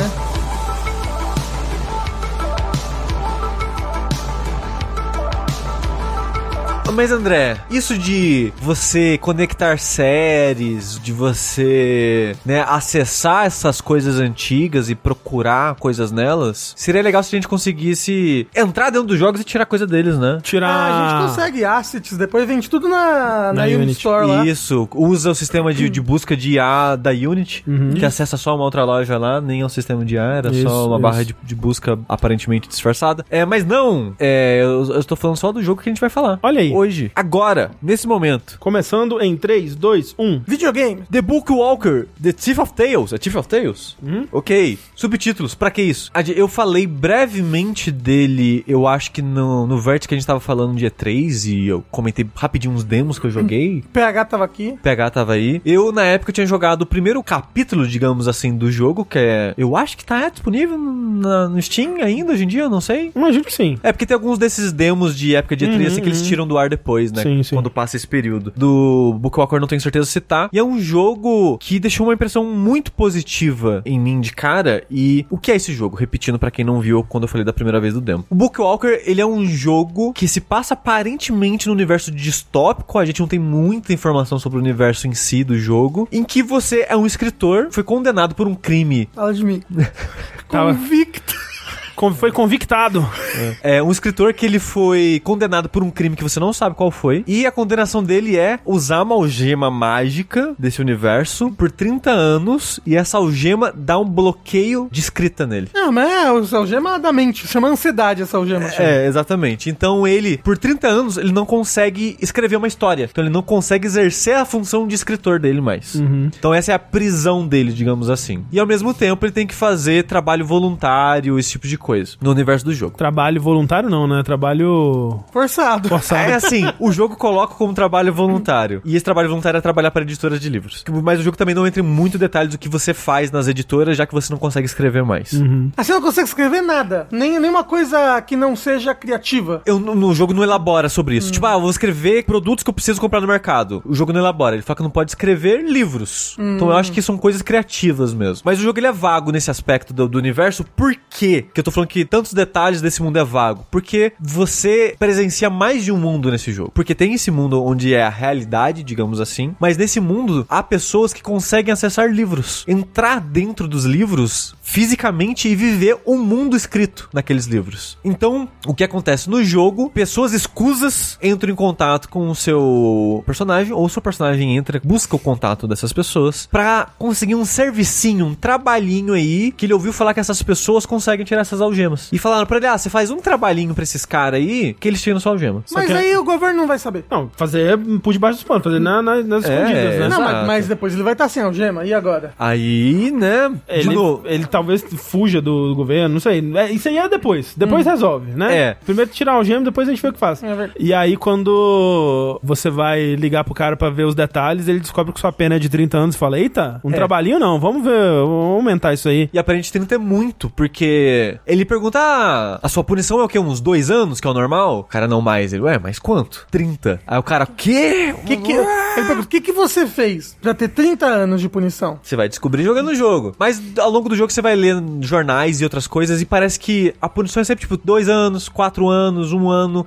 Então você percebe que, caralho, ele fez algo muito grave Uhum. pra conseguir esses 30 anos de, de punição aí, de não, não conseguir escrever. Fez cocô no Planalto. Exatamente. Aí o cara fala: então, um servicinho não vai ser o suficiente. Porque as algemas são diferentes de acordo com a punição. E aí vai ser muito trabalhoso tirar essa sua. é, essa sua. Então você vai ter que fazer seis trabalhinhos pra gente aqui. E o que são esses trabalhinhos? Você entrar nos livros e roubar coisas trazendo pra realidade. É, a ideia é que, vamos dizer, o primeiro caso, por exemplo, é um livro sobre um alquimista que tá tentando desenvolver uma poção da imortalidade, uma poção da, da vida eterna, pra reviver a esposa dele morta, né? Então é uma história sobre esse cara, ele sequestra pessoas e faz experimentos e tudo mais, e ele quer reviver a esposa dele. E aí, sabendo, né, do conteúdo desse livro, os caras te contratam pra ir lá e roubar a poção de imortalidade, a poção de vida eterna das, da história, né, do, do livro. Então é meio que essa, essa ideia, né? Então, tipo assim, sei lá, você poderia roubar um anel, né, da, da trilogia Senhor dos Anéis, por É exemplo. né? muito fácil esse universo, então. Não é fácil, porque quando você entra no livro, você tem que passar por aquela história também. É, você vê- meio que vira um personagem no Mas livro. se, se você, você pega e publica um livro, tipo, um livro, ah, e aí tinha Joãozinho, ele passava por um corredor com todos os tesouros do mundo. Será que você pode fazer isso? Então, o lance é, aparentemente, tem alguma coisa de especial em ser um escritor, de- em poder nesse universo. A pessoa, que não é qualquer pessoa que pode, que consegue criar, escrever uma história. É, é meio mágico, né? Esses, esses conceitos todos, eles são meio mágicos nesse universo. E é ilegal você roubar coisas dos livros. Ah. Então você não pode. E tipo, o que ele tá fazendo é errado, porque um ele não pode escrever e outro, você não pode tirar coisa dos livros. É, e é moralmente errado também, de certa forma, porque quando você vai, quando você tirar uma coisa do livro, você estragou aquele livro. É, e você meio que altera todas as cópias existentes daquele livro, alterando a história dela. Ah. Então, por exemplo- Então, se você roubar um anel. É, acabou. Acabou, não tem não mais. Existe. Não existe. É. É. O que, que aconteceria com a história de Senhor dos Anéis se não tivesse um anel? Não, Não sei. tem história. Desmonta tudo, acaba, né? É. É, é, essa é a parada. Então, o que você faz com os personagens desse mundo é uma consequência fixa pros livros. Aí tem toda uma discussão no jogo sobre o que você faz com o personagem é moralmente correto só porque é um personagem fictício, digamos assim. Apesar de que quando você está aqui, ele é tão real quanto uma pessoa é quando você está fora daqui. Hum. Até porque no final do jogo você descobre que o universo dele era um livro também, que alguém É. tava lendo. É possível. É um plot é twist. possível. Olha esse plot twist aí. Mas aí tem um twistzinho também mecânico que é você na realidade é um jogo em primeira pessoa, você dentro dos livros é um jogo isométrico, visto de cima, que é basicamente um point and click se você estiver jogando no PC. É, É, você- no, no console você tem controle direto do personagem. Exato, né? Aí quando você aproxima das coisas aparece Interagir. o- é, pra você interagir com as coisas. Em próximo, alguns point and clicks fu- funcionam nessa lógica Sim, também, sim, né? sim. Então a maneira que se dá a progressão do jogo é você entra nos livros, você entra já com o objetivo de roubar, né, um objeto daquele livro, alguma coisa daquele livro. Eu acho muito interessante que é tipo te dão uma maleta, né? Nessa maleta maleta vai ter o livro, vai ter um recipiente, um lugar pra você colocar o que você roubou. Aí tem um meio que uma cartinha falando o que você tem que roubar e uma sinopse do livro pra Uma- te falar. uma sinopse sinopse não, não. um review. Não é uma resenha do, do livro. É, pra você saber mais ou menos é, do que se trata o, o, o livro. Eu achei muito engraçado isso de você Sim. ter um, um review pra você ver. Mas. E, e- e você entra no livro com algum aparato especial? Não. Não, é um poder inato do ah, seu é um personagem. poder inato do seu personagem. É, mas uma coisa que você pode fazer é levar objetos da realidade pro livro. E do livro pra realidade. E do Ele livro dá pra uma realidade. pistola na mão do Frodo. É, tipo É, isso. é tipo isso, poderia nesse caso. Porque, por exemplo, no comecinho do jogo, no primeiro caso que você faz, você encontra uma parede que ela tá meio frágil, que você percebe que dá pra derrubar ela, mas você não vai conseguir derrubar com força sua, bruta, só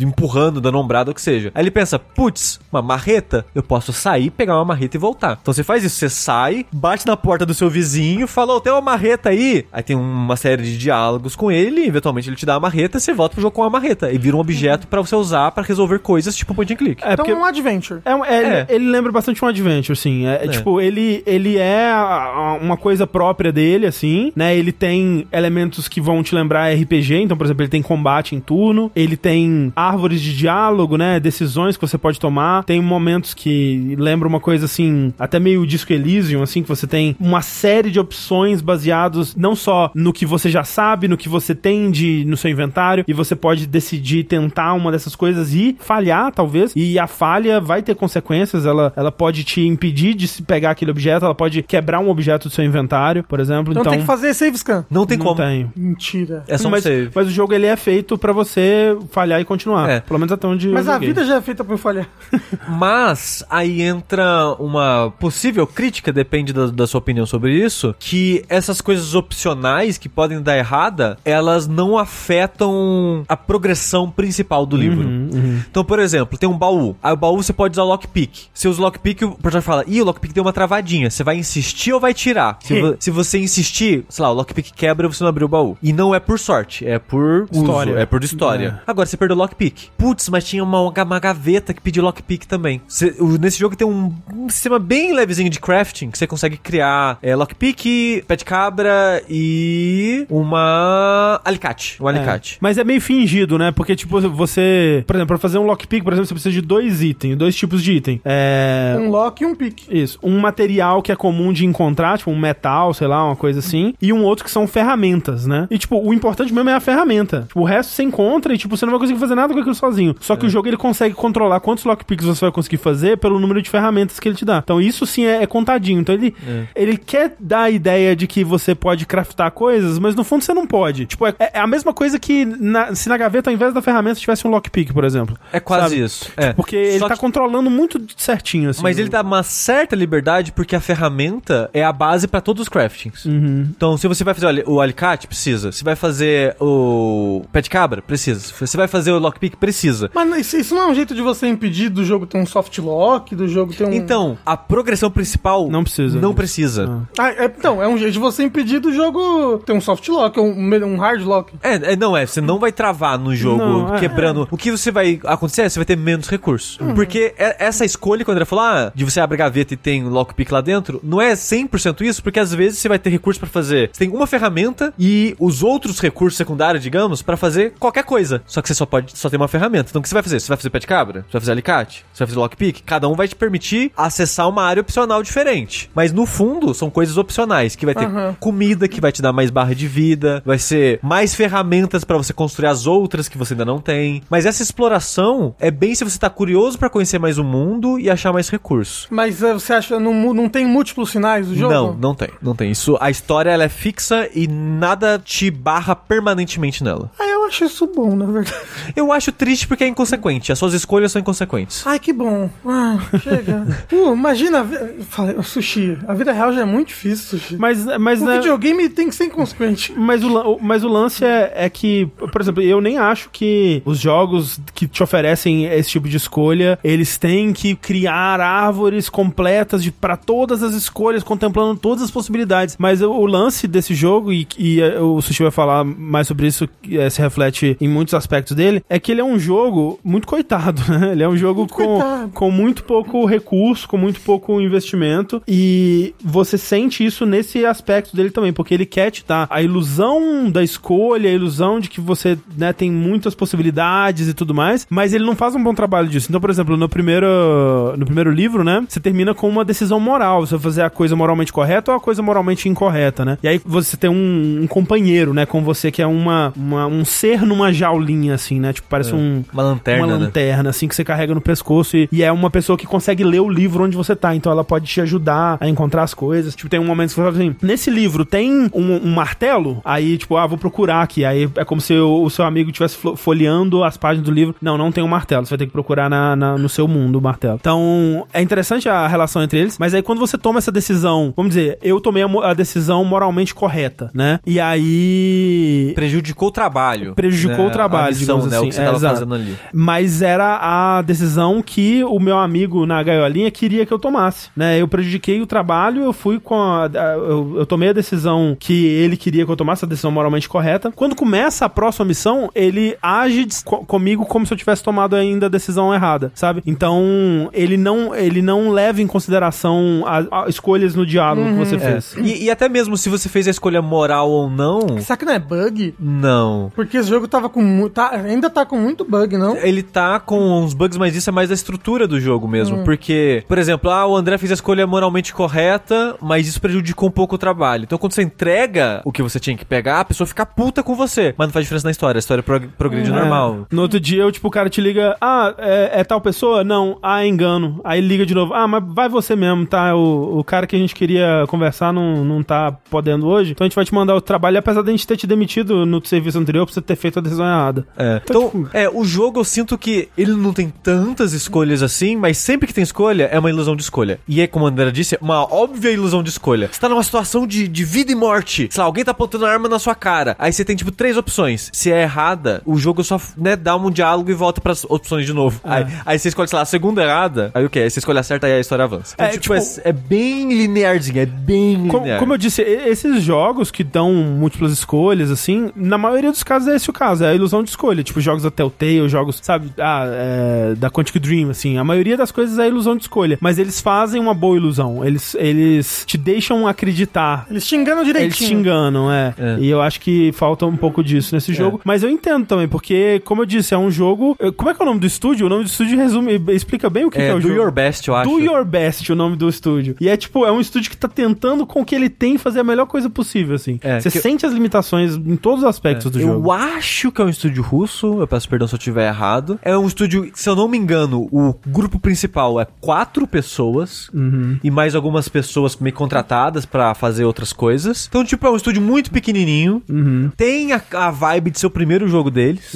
Então, tipo, tem muito probleminha. Tipo, de ser muito linear, problema de ritmo, problema de ser coisas inconsequentes. É, aí eu sinto que eles ficaram com. Parece que é uma insegurança de fazer um jogo sem combate. Então colocaram um combate por turno no jogo que lembra, sei lá, um JRPG combate por turno assim. Só que é muito simplesinha, Muito muito, fácil. Ah. Se você morre, é retry começando a luta de novo já. Também que não tem punição. Então, tipo, parece até fora do lugar a luta, assim, no- nas situações que tem, no geral. Às vezes realmente eles botaram por estarem com medo de, tipo, fazer só um adventure normal. É, a impressão que dá é essa. É, e a parte de adventure, ela é muito linear. O primeiro capítulo, eu acho que é um dos mais abertinhos. Que é a prisão, você Uhum. pode andar pra múltiplos caminhos e achar pedaços de coisas e meio que juntar eles pra fazer a solução pra terminar o lugar. O resto é sempre pega uma coisa e usa aqui. Aí esse novo lugar vai te dar uma coisa pra usar ali. E é linear, você pega um item e gasta, pega um item e gasta, pega um É, item e gasta. eu fiz só os dois primeiros livros, né? E o segundo eu senti isso mesmo. É, Tipo, o segundo já é bem essa pegada. É, não tem muita exploração, não tem qua- quase nada de. O que será que eu preciso fazer agora, É. né? Tipo, no primeiro eu até pensei, tipo, teve, teve momentos assim, nossa, o que, que será que eu preciso fazer? Onde está o item que eu preciso e tal? Aí eu, ah, tava aqui e tal. Então teve, teve, rolou um É. pouco disso de até ficar um pouquinho travado por ser um adventure É. e tal. O tio disse: Eu tenho a impressão que essa ilusão de escolha é uma metalinguagem de um personagem que modifica a história que você, enquanto jogador, modifica o jogo. Mas tal como no mundo real, você não modifica nada. Isso tratando de um livro. É, não.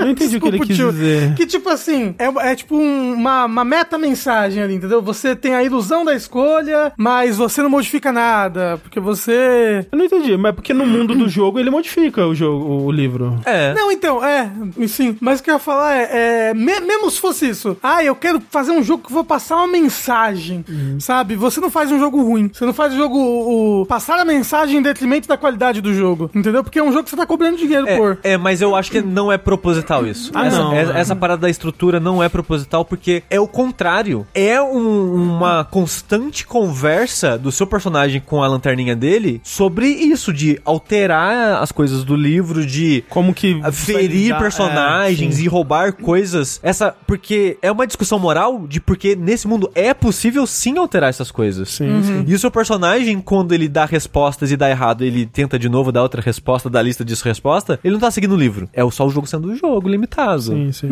Mas o foda é que, tipo, o primeiro capítulo, quando eu joguei ele, o primeiro livro, quando eu joguei ele no demo, eu fiquei com uma ótima impressão. É porque, com, como o primeiro pedaço do jogo, você, putz, tem potencial. Eu quero ver o resto desse jogo, eu quero ver como que isso vai expandir a partir daqui. E não expande. Porque eu sinto que eles não elaboram direito o mundo real, o mundo fora dos livros nesse jogo. Eles falam muito pouco sobre a realidade. Me parece uma parada meio 1984, assim, às vezes. Me parece que eles estão tentando fazer isso. Porque parece ser um futuro distópico ruim, que todo mundo é triste, bravo e sei lá, tudo, tudo que você vê do mundo parece ser algo ruim. Presente. É, mas não elabora muito. Aí tem uma hora que você vê um, um artigo de jornal que fala: a invenção chamada televisão foi cancelada porque ninguém achou um uso pra ela. Aí você pensa, nossa, que mundo é esse que tem um- uma invenção chamada televisão? Que a televisão ninguém usava televisão. Então, beleza, né? Criaram o mesmo objeto do nosso mundo, apesar desse não, claramente não é o nosso mundo, é um mundo mágico. E essa, essa invenção não foi pra frente. Eu não sei o que eles querem dizer com isso, mas tudo bem. Todos os livros têm computador, tem internet, tem. Tipo, se no mundo não existe televisão, como é que as pessoas chegaram no conceito de ter um monitor chamado monitor com uma televisão. com um computador chamado computador? Ah, e aí você vai no computador É. e tem. Dentro, dentro dos livros. É. Dentro do computador tem aba, navegador. Isso, né? então, tipo, se, se não é, se, se na realidade dos escritores não existe a televisão, basicamente, como que É. eles chegaram? É muito estranho. É, todo mundo desligou o BBB e for ler um livro. Foi isso que isso, é aconteceu. isso. Então, tipo, tem umas paradas que não condiz, não faz muito sentido pra mim, assim, essa o universo que eles estavam tentando criar, apesar que eles não tocam muito nele. A parte mais interessante em si no final é o universo de cada livro em si. Mas eu sinto que as histórias que você acompanha nesses livros, no primeiro livro eu acho interessante, no segundo menos, no terceiro menos. O meio do jogo parece filler. As coisas que você faz em termos de, de point and click, de adventure, tudo linear, tudo muito simples, não tem escolha, não tem muito o que fazer. A história eu sinto que fica. não acontece muito também, eu acho os livros menos interessantes. Aí os últimos dois livros voltam a ficar legal. Que eu acho que são a melhor parte do jogo são esses dois livros. Mas eu não sei se compensa o que vem antes. Ele é curto, né? Você falou que terminou ele numas. É umas 6, Seis 7 horas? horas, assim, É. mais ou menos. Só que aí tem uns problemas se você quer jogar no Game Pass, porque esse jogo lançou no Game Pass. O que Tanto poderia. de PC quanto de console. O que poderia Exato. ser uma ótima coisa. Poderia, mas a impressão que dá, e quando anunciou, já ficou aquele gostinho de, nossa, foi de repente, né? Porque o jogo ele teve trailer na E3, ele teve o demo lançado na E3, e só depois que passou a E3 foi anunciado que ele ia lançar no Game Pass. Eu fiquei, nossa, que estranho, né? Porque me parece algo que eles iriam anunciar de cara, né? Aí, acho que foi o Lucas que comentou comigo isso, que falou, nossa, será que foi algo que viram um jogo na E3 e falaram, pô, tem potencial, já correram Já atrás, fecharam ali é, mesmo. já fecharam rapidinho, né, o Uhum. Game Pass. A impressão que dá foi essa. O jogo não tava com a versão pronta, basicamente, pra Xbox, parece. Porque tanto a versão de console quanto a versão de, de PC. Windows, né? Ah. Mas da Windows Store. Que é diferente da do Steam. Exatamente. As duas versões não tem o patch Day One. Aparentemente eles, eles comunicaram, falaram que teve algum problema burocrático da Microsoft, de, daquela parada de, de patch em console é meio chato mesmo, né? De que eles não conseguiram lançar patch a tempo, tanto no console quanto no, na versão da Windows Store. O jogo não tem a tradução em português e outros idiomas, só tem inglês e russo nessas duas versões. No PS4 e no Steam tem outros idiomas. Tem vários bugzinhos estranhos, tipo jogar no controle no console, por exemplo. Seu personagem fica agarrando no nada. Quando ele agarra no nada, ele para de andar, ele meio que trava o controle. Você tem que soltar o controle, esperar um pouquinho pra voltar a andar com o personagem. É isso, eu joguei no PS5 e não tinha nada disso, já tinha tradução que nem você falou. É. Outros problemas que você falou também, é, eu não vi eles, né? Então parece que é uma coisa especificamente da versão de Xbox e da Windows Store, né? E, é, e tem, tem um bug que parece que é muito ruim, que é quando você vai ler a sinopse do livro nessas versões pré-patch day one, É. que a sinopse fica numa linha só e aí você não consegue ler. É, qualquer documento que você vai ler no jogo é aquela parada, né? Que é o texto centralizado na tela, né?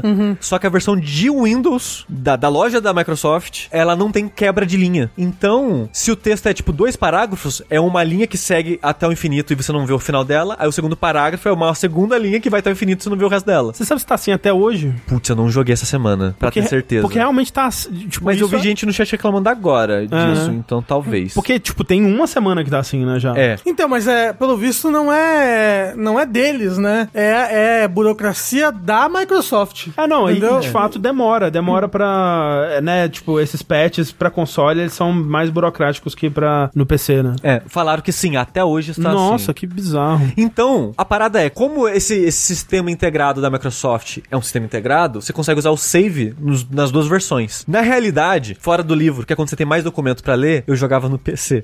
Porque era onde eu conseguia ler o documento. E a Por parte... quê? Porque o seu monitor é ultra-wide. Ah, não, é, não, é o contrário, desculpa. Eu li os documentos no console. Ah, tá. Porque ele não quebrava os parágrafos. Não, porque ele quebrava. É, quebrava isso. Ele não, ele não bugava. Aham, ok. É, aí a parte de point and click eu ia jogar no, cons- no PC, porque eu achava mais gostoso a dinâmica de point and click do que ficar andando e grudando no cenário, e porque também no console, quando você tá com, pelo menos nessas versões que eu joguei, se você tá jogando no modo controle, a maneira que você interage com o mundo é, você tá perto de um objeto e escreve objeto, o nome do objeto, dizendo que você pode interagir com ele. Vários objetos, é um textinho, você aperta o botão pra interagir, não acontece absolutamente nada. Às vezes é tipo... Mas aí você ficava. Uh, e no PC console, PC console. Exa- PC exatamente. Mas então, um é pra- inferno, um inferno. Não, é pra, é pra imitar a experiência do, do, do É. cara, que ele entra no livro e sai do livro, né?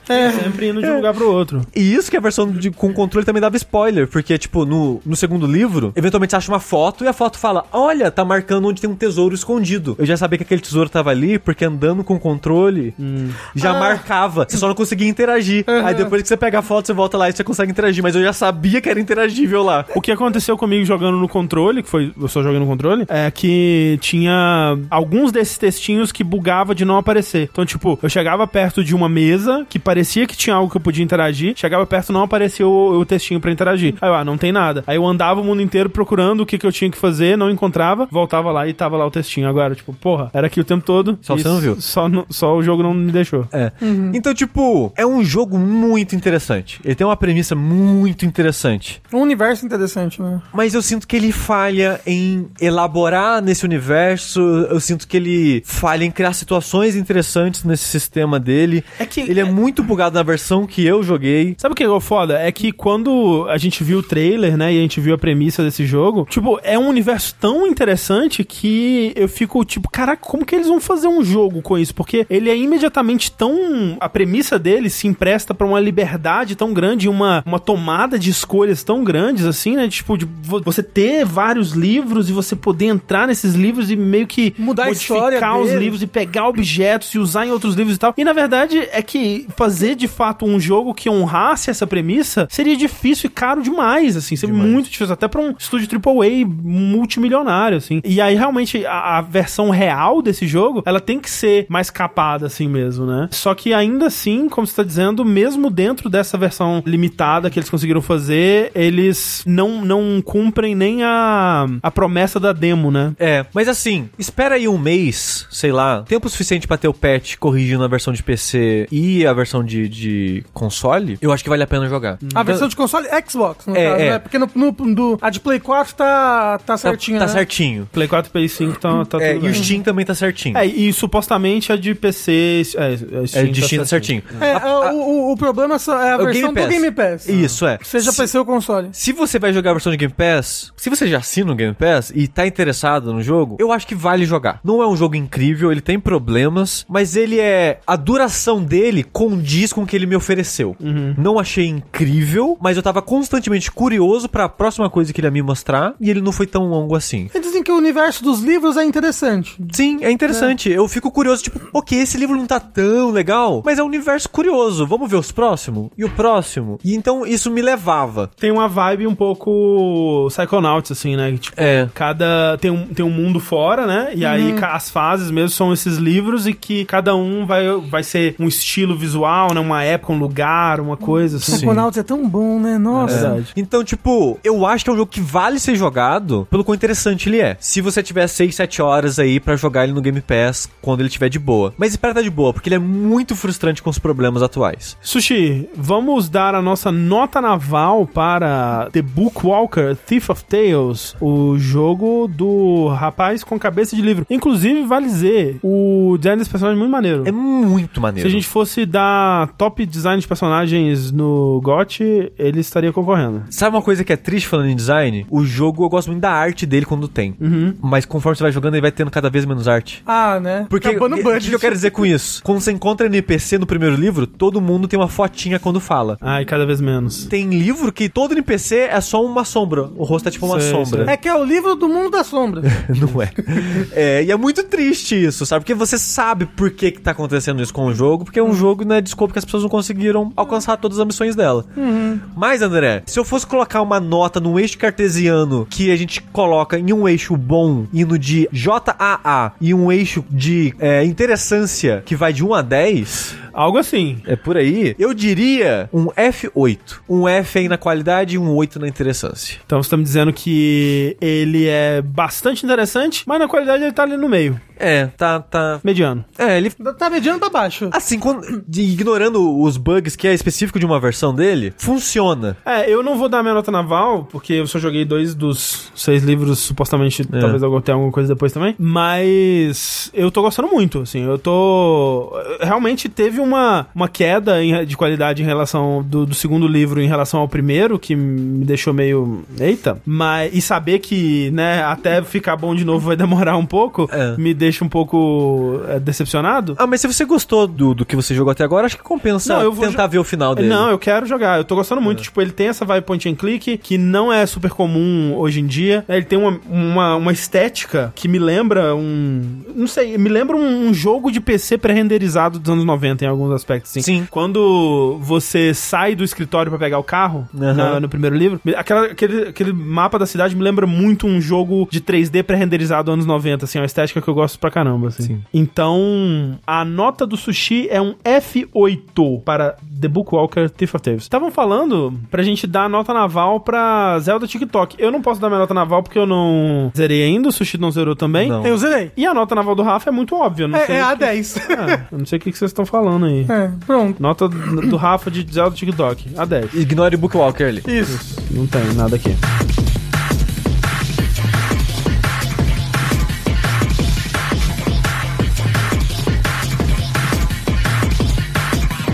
Gente, vamos lá para a nossa sessão de perguntinhas dos ouvintes. Você aí que tem um questionamento que te consome nas madrugadas, você não consegue encontrar a resposta sobre videogames, no caso, você pode mandar para vértice.jogabilidade.de ou para o nosso usuário do Telegram, o arroba jogabilidade, e aí nós poderemos ler a sua pergunta, transformá-la alquimicamente em sabedoria e você poderá soar mais ou menos assim. Boa noite, meninos. Aqui é o Marco Antônio de Guarulhos. Vi esse tweet e fiquei curioso para vê-los responder em live. Qual é o jogo mais mediano que já jogaram? O jogo mais 5 de 10 possível. Aquele jogo que não suscitou emoção alguma. O jogo mais iogurte sem sabor que você já jogou. Eu tenho duas respostas. Hum. É, obviamente, se eu pensar pra caralho em todos os jogos que eu joguei na minha vida, talvez eu ache uma resposta melhor. É, mas o primeiro que me veio em mente foi o Ayen Setsuna. Ok. Ah, ok. É ruim? Não é. É bom? Não é. Ok. Ele tá ali. Ele tá, ele existe. Você sabe que jogo que eu penso que é assim também? Intercalando? Aham. É, mas que eu gosto muito, mas ele é, ele é um 5 barra 10. Então você não pode gostar muito. Claro que eu posso. Ué. Uai. Então você não acha ele um 5 barra 10. Hum, então tá bom. Mas qual que é? Eu quero quero saber. Ela vai falar, é Evoland 2. Evoland, olha, Eu gosto muito dele. é uma boa resposta, Rafa. É um jogo que não me suscitou emoção alguma. É, isso mesmo. Mas é muito bom, eu gosto. Mas eu tenho um jogo desse ano. Peguei de curiosidade, fui, olhei nos jogos que eu joguei esse ano e qual jogo eu achei o mais existe. Aham. Convergence. É esse? Conver- Ah, tá, o da Riot. É. Tá. Existe. Ah, não, eu- ele, ele me suscitou emoções na parte da, da cena com a família. Fiquei É. emo- emo- emotivo. Ah, achei legal, achei legal o Converge, achei legal. Tô tentando lembrar de mais algum jogo, porque o foda é que esses jogos não ficam na memória, né? É, é exatamente. Se eles, se eles não suscitam nenhuma emoção, é difícil lembrar. Um jogo que eu gosto muito, mas ele com certeza é um 5/10. Eu gosto muito porque eu joguei ele quando eu era criança. Punk Skunk. Porra. O Punk Skunk é muito um 5/10. Mas não, mas não tem Muito. como ele não suscitar nenhuma emoção. É um, um, um gambá punk. Então, mas ele não. Não, impossível. Ó, é Sonic Force. Que isso, Rafa? Não, pô, Sonic Force é mó maneiro. É Red Dead Redemption 2. É. Santos quando perguntou se o Yakuza 7 não é isso pra mim, não, porra. Eu tenho muitos sentimentos negativos com o Yakuza 7. É, não. ó, ó. Cyber Shadow. É, e não fala que é da Yacht Club, não. Essa Yacht Club só publicou. É, e Cyber Shadow pra mim abaixo de. de- É, eu diria que. Eu, eu acho o Cyber Shadow ruim. Eu também. Não, Sonic Forces é pior do que o Frontier, gente. Planet of Lana eu não joguei, eu esqueci Ah, que tinha saído. Você quis dizer Forces ou Frontier? Você falou Forces. Eu falei Forces? Não, eu quis dizer Frontiers. Ah, imaginei que sim. Pô, é realmente é difícil, é difícil de lembrar, né? Porque realmente esses jogos não ficam com a gente, assim. É, você jogou Planet of Lana, André? Não joguei. Mas é uma boa pra gente jogar Mas sa- aí. sabe um jogo que eu acho que talvez sentiu isso? Hum. Pelo que você falou e eu lembrei dele lembrando do Planet of Lana? Aquele do. da metade do Inside que saiu do Inside? Ah, sim, o Somerville. Somerville. Mas ele é mais negativo. É mais negativo? É, Ok, eu fiquei meio triste. Pô, Cult of the Lamb é um também, viu? Eu gostei mais do É que ruim, não Ele é, cinco a é, é, 10. ele é bem isso mesmo, de fato. Caralho, Eu- perfeito. Brócolis Ninja. Gato Roboto. Gato robô. Eu joguei esse jogo, eu zerei esse jogo. Absolutamente nenhuma emoção. Nenhuma. E nem pra, pra cima nem pra baixo. É Eu- isso, eu- perfeito. Eu, diria um, um- um grãozinho pra cima, assim, porque eu ainda Não. gosto da fofura dele. Mas de fato, ele é um jogo que existe. Nossa É. senhora. Perfeito. Gato Roboto é o perfeito nessa categoria. Foi o Mini de sushi, bate nele. Que isso? Todo mundo tem direito à sua opinião. O DLC The Game. Não sei se vocês já jogaram. 5 a 10. Próxima pergunta pra gente aí, Rafa. Olá, jogabilideiros. Tudo bem? Espero que sim. Aqui é o Léo, integrante do podcast Player One e ouvinte de jogabilidade desde 2014. Acredito que no decorrer do tempo, alguns jogos envelhecem melhores que outros. Seja por mecânica, narrativa, pelo que foi feito após ele na indústria, ou até mesmo nossa percepção pessoal depois de um tempo. Nós mudamos nossa visão sobre esses games também. Exemplos, eu gosto cada vez mais de Hellblade e The War of Mine, com o passar dos anos, e um pouco menos de The Walking Dead da Telltale e GTA V. Dito isso, aqui vão minhas três perguntinhas que levam em conta os top 10 jogos de cada ano do jogabilidade. 1. Um, qual jogo que você colocou entre os melhores do ano, mas que hoje você não gosta tanto assim? Ou que vocês colocaram numa posição alta na lista, mas que hoje colocariam mais baixo? 2. Qual jogo não ficou entre os melhores, mas olhando em retrospecto, merecia ganhar algumas posições? E 3. Qual jogo você não tinha jogado na época do episódio, mas jogou depois com certeza estaria na lista? Brigaria pra algum ficar no top 5 geral ou numa posição melhor? Obrigado pela atenção e ótimo conteúdo. Obrigado, você. Obrigado. Então a pergunta é: qual primeiro, qual jogo ficou em alto e a gente hoje colocaria mais baixo? Qual jogo ficou embaixo e hoje a gente colocaria mais alto? E qual jogo a gente só jogou depois e talvez entraria num top do ano? E aí eu pedi pro pessoal pra gente olhar um pouco nossas listas, porque de cabeça é muito difícil de. É muito difícil, é. Exato. lembrar, Aí né? Eu tirei fotos das minhas É, listas. eu tenho lista de top jogos desde 2013, então com 10 anos aí já fazendo listinha, porque foi quando eu comecei a listar os jogos que eu jogo. E a gente já fazia coisas do jogabilidade de listar os tops. E é curioso nisso porque 2013 era um top 10, 2014 era um top 5, 2015 era um top 5. Acho que são tipo uns 3 anos que é top 5, aí voltou a ser top 10. Não, é assim, eu, eu- eu tava procurando, né, os meus, as minhas listas de, de top que eu faço no- na, na tabela, assim, é, no Google Drive, e aí eu procurando, assim, GOT e tal, eu achei um documento compartilhado comigo, que eu imagino que seja algum ouvinte, que ele fez uma compilação dos GOTs, do Jogabilidade, do Overloader, do 99 Vidas e mais alguns outros é, sites, de 2022 até, acho que 2016, alguma coisa Então assim. tá atualizado? Caramba. Tá atualizado. E, a e eu tava vendo, o nosso top 10 de 2017 foi uma loucura. Porque. Eu a lembro que em primeiro lugar é Hollow Knight. Não, assim, mas é- o lance é, a gente, só- a gente não fez top 10 individual, pelo menos a gente não passou no podcast top 10 individual, a gente fez só o top 10 do site. Sim, foi uma E- briga. E o top 10 individual Não. A gente citou uns jogos lá, mas eu não sei como. Porque, tipo, nos jogos que estão citados pra mim, tá tipo Wolfenstein 2, Splatoon 2. Por que, que eu citaria Splatoon? Destiny 2? Será É, que não tipo- fui eu que citei É, não Splatoon sei. 2 e o Corra falou. Não, o Corra não tava. O 2017. Sushi falou de Destiny 2. Eu não falei de Destiny, eu, Eu não não coloquei no meu nada. top. Bem, não foi a Mel. É. É, bom, enfim. Eu acho que você não, você não botou no seu top de O, 2017. fo- o foda é, o meu 2017 é o único ano que eu não tenho, porque eu acho que eu publiquei a minha lista antes de gravar o podcast. Aí tava lá asterisco. Eu, eu publico o top 10 depois da gravação. Eu não publiquei, eu não sei qual que é o meu top 10 Ah, do Então ano. tinha Destiny 2 sim. Tinha, você tava gostando muito de Destiny 2 na época, Sushi. Não tava. Você assim, teve que parar pra não se viciar. Mas eu, foi aí que eu falei que você tá viciado numa coisa, não quer dizer que você tá gostando daquela coisa.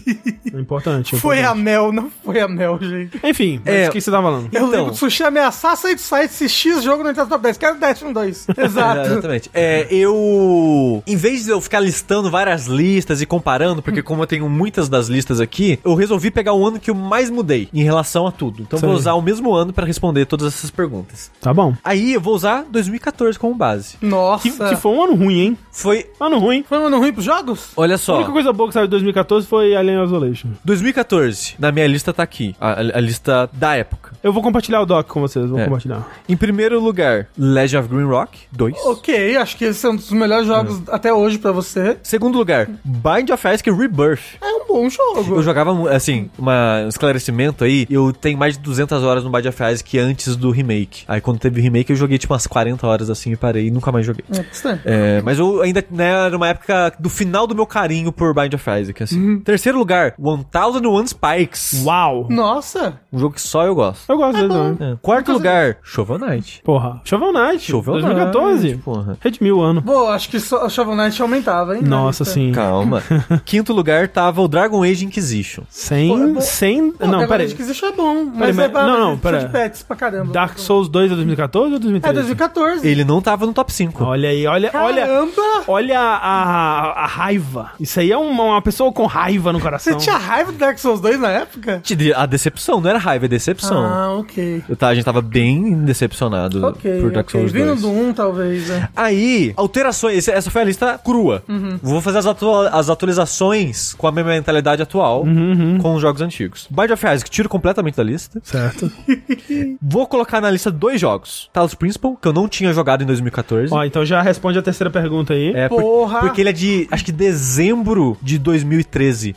É, ele é dezembro de 2014. Ah, eu não, eu vou- vai ver que é por isso que você não botou, Não, né? é. E eu não tinha jogado ele, só fui jogar ele em 2015. Ah, justo, justo. Então, colocaria o Talos Principal na lista. Eu colocaria o Dark Souls 2 na lista também, porque agora que passou a decepção, é um jogo que eu gosto. Eu acho um bom jogo. E eu sinto que as DLCs levaram muito o jogo. Também tem isso. E elas foram lançando durante o ano. Eu lembro que no final do ano já tinha a última DLC. É, e o Shovel Knight também subiria. Então o Dark Souls. Então tá aí a resposta. Qual desce? Bind of Isaac. Qual sobe? Dark Souls 2 e o Shovel Knight. O Shovel Knight também subiria na lista aqui. E o Talos Principal entraria na lista. E o Green Rock continuaria em primeiro lugar. É, sim, em primeiro lugar ainda seria o Legend of Grimrock 2. A minha, eu dei uma olhada aqui em algumas listas e, é- e eu achei engraçado que quanto mais tempo passa, mais eu discordo das minhas listas, né? Então, tipo, é, as listas recentes, né, de- dos anos recentes, eu, não, tá tudo certo. Aí vai passando os anos, tipo, nossa, tem uma coisa estranha. E eu, que eu acho que é um bom sinal, né? Porque, tipo, já estou mais distante daquela pessoa, né? Tipo, já não sou mais tanto aquela pessoa assim, é, imagino. E aí eu discordo. Isso é um bom sinal? Será? eu acho que é, eu acho que é. Você, se você concorda com 100% das suas opiniões de 2017, não sei. Não sei se isso é um bom sinal. Mas bem, na lista de 2018, eu coloquei God of War de 2018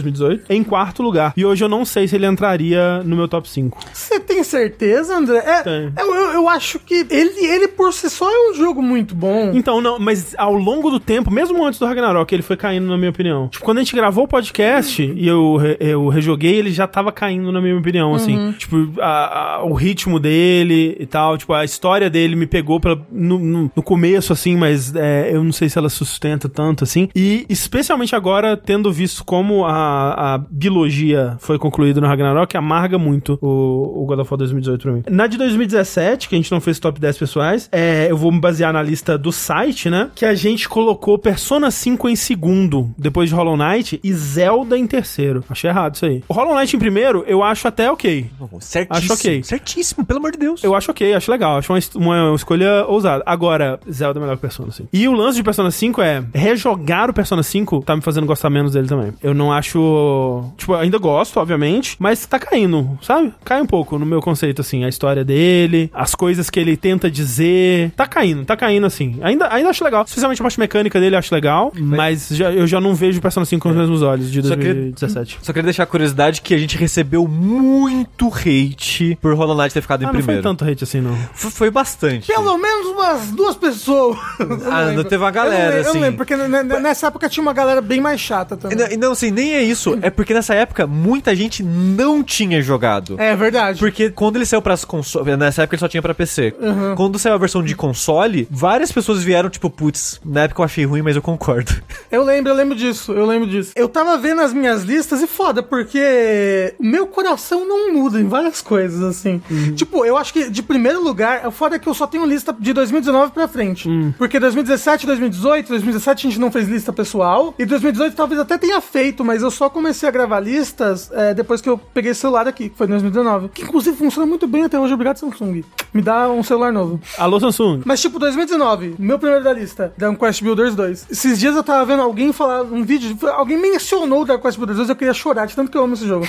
eu amo tanto esse jogo, eu amo mais esse jogo do que a mim mesmo, sério. Puta que me pariu, como eu amo Dragon Quest Builders 2. Aí, tipo, 2020, Final Fantasy VII Remake. Eu acho que da minha lista também é o melhor que tem. 2021, Psychonauts 2. Mas aí, ó, 2021, o que eu penso, penso é, eu aumentaria Unsighted na lista.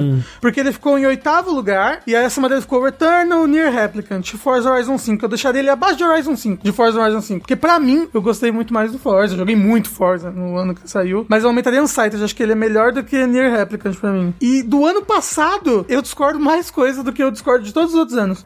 Porque pra mim, o God of War Ragnarok foi caindo muito. Quanto mais tempo passa, mais eu não gosto dele.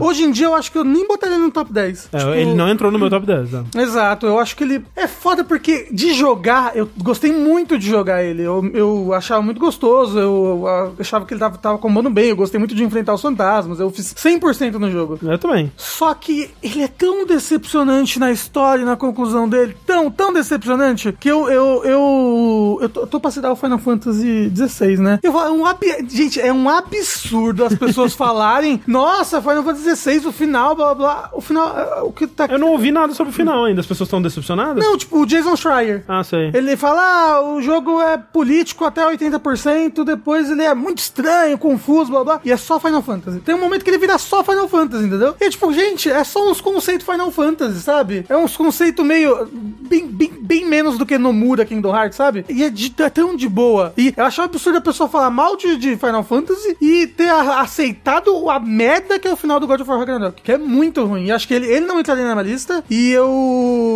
E eu subiria o Stanley Parable Deluxe pra, tipo, quarto lugar, assim. Que ele, ele tá na minha em sexto, porque. Em sexto.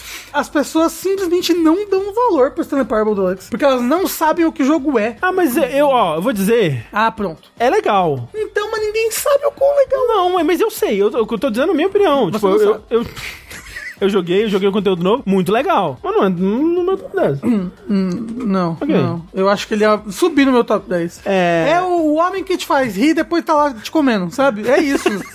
Sei. Essa é a parábola do Stanley. Exato. Ó, a- É, não, o, o- negócio do, do Persona também é, é as coisas da Atlas, né? Que eu vou te contar, viu? Questão de homofobia, transfobia, Ah, gordofobia. É, não, é. Mas, mas assim, é que isso daí, é, a gente, enquanto fã de anime, né? é, a, gente, a, a gente acaba aprendendo a, tipo, ignorar e relevar. Não, não quer dizer que tá desculpado, né? Mas, tipo, quando eu, eu, né, eu falei. Quando eu go- go- gostava, né? Quando eu gostava mais de Persona 5, eu gostava apesar dessas coisas. O lance é que agora, a partir da história, o que, que ele quer dizer com a história no geral, sabe? A, a parte que seria considerada boa é, de Persona 5 não, não, não tá batendo muito comigo mais, assim. Mas a segunda pergunta pra mim, não, no caso que seria quais jogos que mereciam ganhar algumas posições agora olhando em retrospecto, eu vou dizer aqui da minha lista de 2016 que o top 5 ficou em ordem, né? Do primeiro pro quinto. Momento é Doom, The Witness, Hitman, Inside e The Last Guardian. É, e eu gosto dessa lista, é uma boa, boa lista. Mas hoje em dia eu subiria Inside The Last Guardian. Eu colocaria talvez na ordem. E eu acho que eu colocaria The Witness em primeiro, hein? Eu colocaria The Witness, Inside The Last Guardian, Doom e Hitman, talvez. Um jogo do ano que você não jogou e colocaria aí depois? O jogo de outro ano que eu colocaria, o que eu consegui pensar foi o Soma, né? Que seria de 2015, que eu joguei no Jogo com Meu Jogo e se tornou um dos meus jogos favoritos aí da Ah, vida. um, um- jogo que eu joguei depois, mas que lançou no ano, foi de 2022 também, que foi o Dragon Quest Treasure, Hum. que eu gosto mais dele hoje em dia do que eu gosto do Ragnarok, por exemplo. Botaria ele no lugar do Ragnarok. Sei. Talvez, não, ele em nono, assim, eu subiria Soldiers e Lil Gator Game pra cima.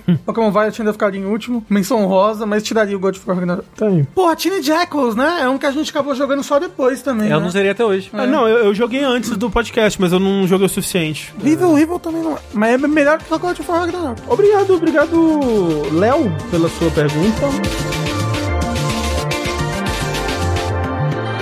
Vamos lá então para o nosso segundo bloco de notícias que tem coisas acontecendo no julgamento do FTC contra a Microsoft. Eu ouvi dizer, né? Mas a- não acaba. Agora é fofoca. Agora é disse-me-disse, é esse cara que falou mal de você e a fofoca não para de vir. Então, uma das coisas que aconteceram aí é que o, o chefão da Sony Interactive Entertainment, também conhecido como Jim Ryan, ele deu depoimento na terça passada. Ele tava comentando sobre a declaração que ele teria feito aí aos investidores da Sony, né? Estavam pressionando ele sobre essa declaração, porque ele tinha dito que o motivo da compra da Activision Blizzard seria o estado atual do Game Pass. Que, tipo, ah, eles estão eles tendo que comprar isso aí porque o Game Pass, né, aquela coisa lá, que não dá certo. Ninguém gosta do Game Pass, teria dito Jim Ryan. De acordo com ele, todas as publishers unanimemente desgostam do Game Pass, porque ele destrói o valor das coisas. Tipo, ele, ele diminui o valor dos jogos que estão disponíveis nele. O que ele quer dizer com isso? Que, tipo, se tá no Game Pass, ninguém vai pagar preço, preço cheio. Então, diminui o valor percebido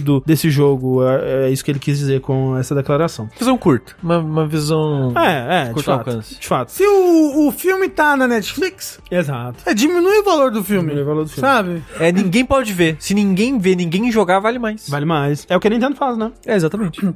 Se acabar a Activision, o vértice cai de 3 horas pra 2 horas. É isso, é isso.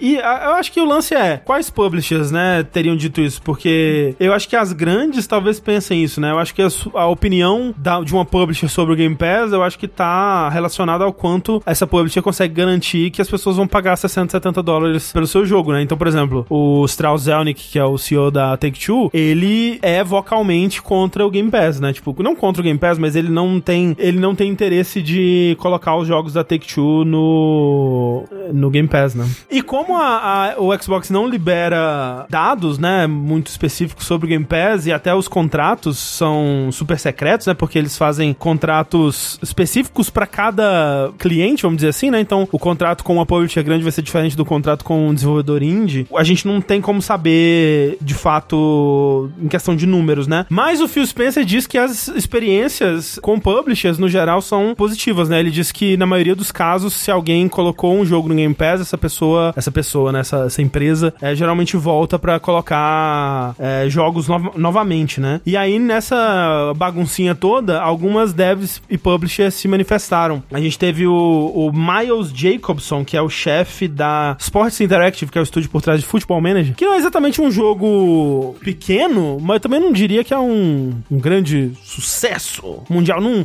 não, Manager deve ser um sucessaço, né? não encabeça a lista de jogos mais vendidos, assim, sabe? No Brasil deve encabeçar. Talvez, na, na Inglaterra. Mas não, é, tipo, não, como eu disse, não é um jogo pequeno, mas também não é, né, um AAA, nem nada. Ele disse que a experiência dele com o Game Pass é muito positiva. Disse, o fato é que o Game Pass e a Apple Arcade trouxeram novos jogadores para a franquia que nunca haviam jogado. Tenho confiança em nossos jogos de que teremos esses consumidores por muito tempo, em qualquer plataforma. Fisicamente e criativamente faz sentido. É, e aí, o pessoal da Bohemia Interactive, que é a publisher por trás de Arma e DayZ, também disseram que adoram Game Pass, que sempre foi muito positivo. E eu acho que isso quer dizer, tipo, dá pra ver uma, uma- um padrão aqui que é, se o seu jogo, ele é, ele é um pouco menor, ou nichado, ele se beneficia mais do, do Game Pass, né? Porque é, talvez é aquele tipo de jogo. Por exemplo, o Football Manager é um bom exemplo disso, né? Que, tipo, no fundo, é um simulador interessante, complexo, profundo. Só que se, tipo, pô, alguém que nunca jogou, talvez não arrisque comprar o jogo, né? Então é um tipo de jogo que se empresta muito bem ao, ao Game Pass, né? É, então esse tipo de jogo, eles, eles parecem ter mais sucesso realmente no, no Game Pass. Agora, uma publisher como uma, uma Ubisoft, uma Take-Two, coisa do tipo, eles provavelmente não vão querer lançar o jogo deles no Game Pass, né? Porque são jogos que realmente eles vão vender tranquilamente, né? Vão vender muitos milhões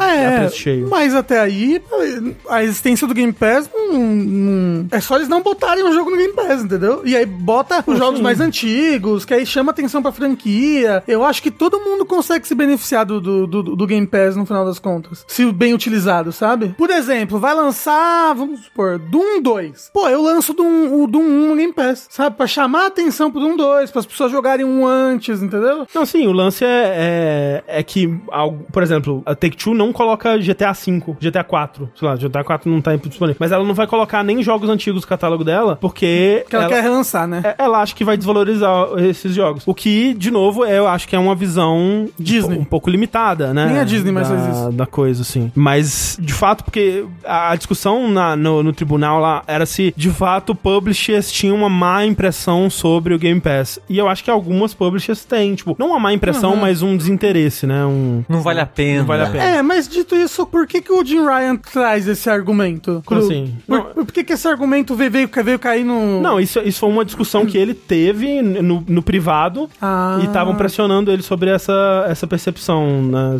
É porque vários e-mails vieram à tona por causa do, Ah, do é processo. verdade, é verdade. Quer falar, porque hoje em dia o, o PlayStation tem o Plus Extra, é como se fosse o Game Pass. Só que ruim. É, só que ruim não é, mas é mais limitado. Porque, tipo assim, ele tem muito jogo bom da era PS4, sabe? Ele tem, ele tem, ele tem muito jogo bom, mas que a gente já comprou tudo, né? Esse, é, esse é o problema. O Ela diminui Extra... o valor. Não, não o Deluxe. O Deluxe é ruim mesmo. Estão dizendo que já teve GTA V e Red Dead 2? Teve mesmo? Loucura isso aí. Então, então eu acho que o, o que o Strauss que tava falando era só sobre lançamentos mesmo. Que realmente, a- até aí, eu acho que pra você lançar um jogo, é, é só, só é desse tamanho, né? Só é interessante mesmo pra Microsoft, né? Porque aí ela é dona do serviço, então faz muito mais sentido pra ela. E aí, tipo, chama muita atenção, né? É, é sim. é. Então acho que é só em, em relação a lançamentos mesmo que eles estavam dizendo.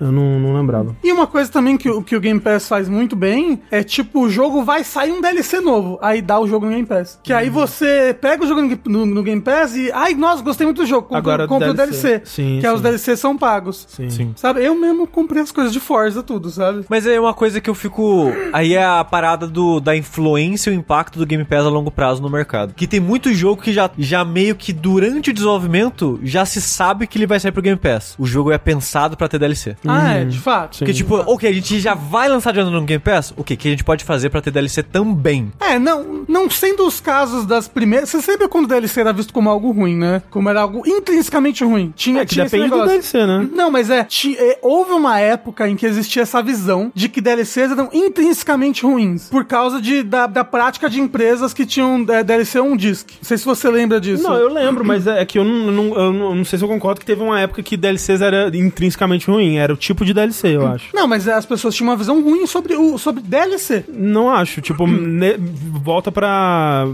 Mass Effect 2, por exemplo. DLC, DLC de Mass Effect 2 são super elogiados. Porque são quase como se expansões de antigamente, assim, né? São quase mini campanhas novas, assim. Agora, quando chega um Masuras Wrath, por exemplo, que o jogo não conclui e agora você quer me vender o final dele no DLC, por mais incrível que esse DLC seja, e pelo amor de Deus, quem jogou Masuras Wrath tem que jogar o DLC, é meio esquisito, né?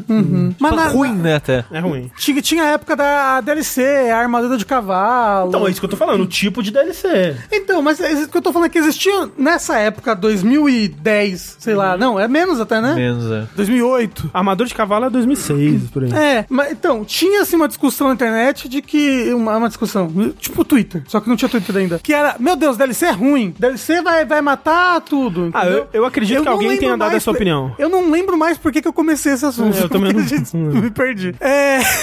mas agora, mudando de assunto, alguém no chat falou que o Game Pass, o segundo maior mercado dele é no Brasil? É isso mesmo? Não Confirma? sei, Não sei. Alguém no chat falou, mas é... Armadura de cavalo era no Oblivion. O que mais, Rafa? O que mais que a gente teve aí de declarações polêmicas na, no julgamento? Recentemente, é assim que eu começo todas as notícias. Recente, porque é uma notícia, afinal de contas. Um certo senhor de idade já, né? Conhecido como Bob Kotick, o CEO da Activision, ele declarou, em meio a toda essa, essa loucura que está acontecendo, que ele arrepende, se arrepende de não ter acreditado no Nintendo Switch, no potencial do Nintendo Switch, inclusive para Call of Duty. É, falando que- que especificamente para Call of Duty. Isso, porque foi uma, uma, diz ele, foi uma decisão ruim. Mas também foi uma decisão baseada de que a Activision resolveu botar Call of Duty no Wii U, né? E lançou dois Call of Duty pro Wii U. E, não aí foi e- muito bom. E não foi nada bom porque o Wii U não vendeu nada. E aí ele pensou, pô, negócio de Nintendo aí, nada É. a ver. Switch, Ele disse: Quando vi o protótipo do Wii, achei o console mais extraordinário já criado. Quando vi o Switch, me preocupou, porque estavam tentando fazer muita coisa com o console híbrido. Não pensei que teria sucesso. Mas esse argumento não faz sentido nenhum, porque isso foi há sete anos atrás e até hoje ele não lançou nenhum Call of Duty agora. é tipo, não pode lançar agora? Ah. Tipo, não lançou no começo do negócio, aí não pode mais lançar. Assim, o Switch faz sucesso desde o primeiro ano. Exato. Exato, Tipo, é. os No primeiros segundo você meses, podia falar, é. eita. É, tipo, já podia ter lançado uns 12 Call of Duty. E a base do Switch joga COD? Pô, se Doom é, se deu bem no Switch, eu o acho Witcher que... 3. É, Aquela versão estranha vendeu bem no Switch. exato. Eu acho que, que o, o Switch tem uma base instalada muito grande e diversas. Tipo, o Super Call of Duty ia fazer um bom sucesso no Switch. Criança ama Call of Duty, gente. Eu não sei o que que a pessoa pensa que é um jogador de Call of Duty. Call of Duty É. um jogador de Call of Duty é um- é um- uma pessoa. Às Eu vezes. não, é, eu, não, eu não iria tão longe assim, mas é. É, e aí aconteceu umas pataquadas também, né? Nós tivemos aí alguns documentos mal confidencializados, é porque as pessoas. Elas... Nem- às vezes nem é mal, é não confidencializar. Porque o que acontece? Eles vão é, é, né, falar sobre números e dados confidenciais da empresa nesses, nesses audiências, né? Nesse julgamento. E eles publicam, né, no registro do, do, do julgamento alguns documentos, né? Vários documentos que eles censuram, né? Eles riscam, faz aquela, aquela marquinha preta, né? Assim, por cima do, do texto, em cima dos dados que são confidenciais. No caso, geralmente são os números específicos que eles não querem é, tornar público, né? E aí alguém fez isso com a canetinha lá, riscou. Só que aí quando escaneou, ainda dava pra ver o texto por debaixo da, da tinta preta. Dava pra ver, tipo, né, uma sombrinha do texto, assim. Então muitos desses dados vieram à tona contra a vontade de quem o- os confidencializou ali. E obviamente eles tiraram do ar e tudo mais, mas até aí já tinha caído em, em todos os sites de notícia. E a gente viu algumas informações sobre números de Call of Duty, né? O quão importante Call of Duty é para a- o PlayStation, né? E aí a gente tem aqui em 2021 14 milhões de usuários usaram 30% de todas as suas horas jogadas em PlayStation para Call of Duty. 6 milhões usaram 70% de todas as suas horas jogadas em Call of Duty e 1 milhão só jogou Call of Duty. Caralho. É muita gente. É, existe, existe gamer de Call of Duty. Há de se pensar que é muita gente. Em 2021 também, a média de tempo gasto por um jogador em Call of Duty foi de 116 horas. A média. A média dos 6 milhões que jogam 70% do tempo lá é de 296 horas. Afinal de contas, só joga ele É. quase. Exato. É porque vira, vira aquele negócio do. Você chega do trabalho e joga o quê? Ah, joga Call of Duty. Com a galera, entendeu? Sim, Até aí depois eu vou dormir. E se você vai ver em questão de número de vendas, né? Isso é um valor que já tinha sido divulgado anteriormente, um valor próximo, né? É que 80 é, é, vendas de Call of Duty, 800 milhões de dólares só nos Estados Unidos e 1,5 bilhões de dólares no mundo. E aí, se é para pegar esse valor é, e somar com o que esse jogador de Call of Duty gasta na plataforma, né? Entre hardware, acessórios, assinaturas e tudo mais, a, pe- a pessoa que joga Call of Duty, né? Dentre esses, esses é, números que a gente tá falando, quanto que ela gasta, né, quanto que essas pessoas gastam, é, dá 15,9 bilhões de dólares. Então, é assim, não, é, não quer dizer também que, tirando Call of Duty, todas as pessoas iam abandonar a plataforma PlayStation. Ma- Algumas iriam, né? As, as dos 100% ali provavelmente iriam. É, um milhão de pessoas iriam. É, pelo, men pelo menos, né? Isso. Mas, cara, 15,9 bilhões é realmente é dinheiro pra se assustar um pouquinho mesmo, né? Ah, dá pra né, comprar um iate. É, Gente, você sabe o que é loucura? Um bilhão é muito dinheiro. Ouvi- Um bilhão é muito dinheiro. E pra hoje em dia- você. Não, e hoje em dia a gente tá num nível do, do capitalismo, de acúmulo de dinheiro, que pras empresas um bilhão às vezes é, é troco de pão. Vou comprar aqui uma, uma IPzinha aqui nova, não A sei. compra da Activision, né? Não, É. a compra da Activision foi quantos bilhões? 69. Então, Então- puta que me Então, mas é, é isso que eu tô falando. Vou fazer Então- uma compra aqui de 69 bilhões. Assim, gente, isso é muito louco.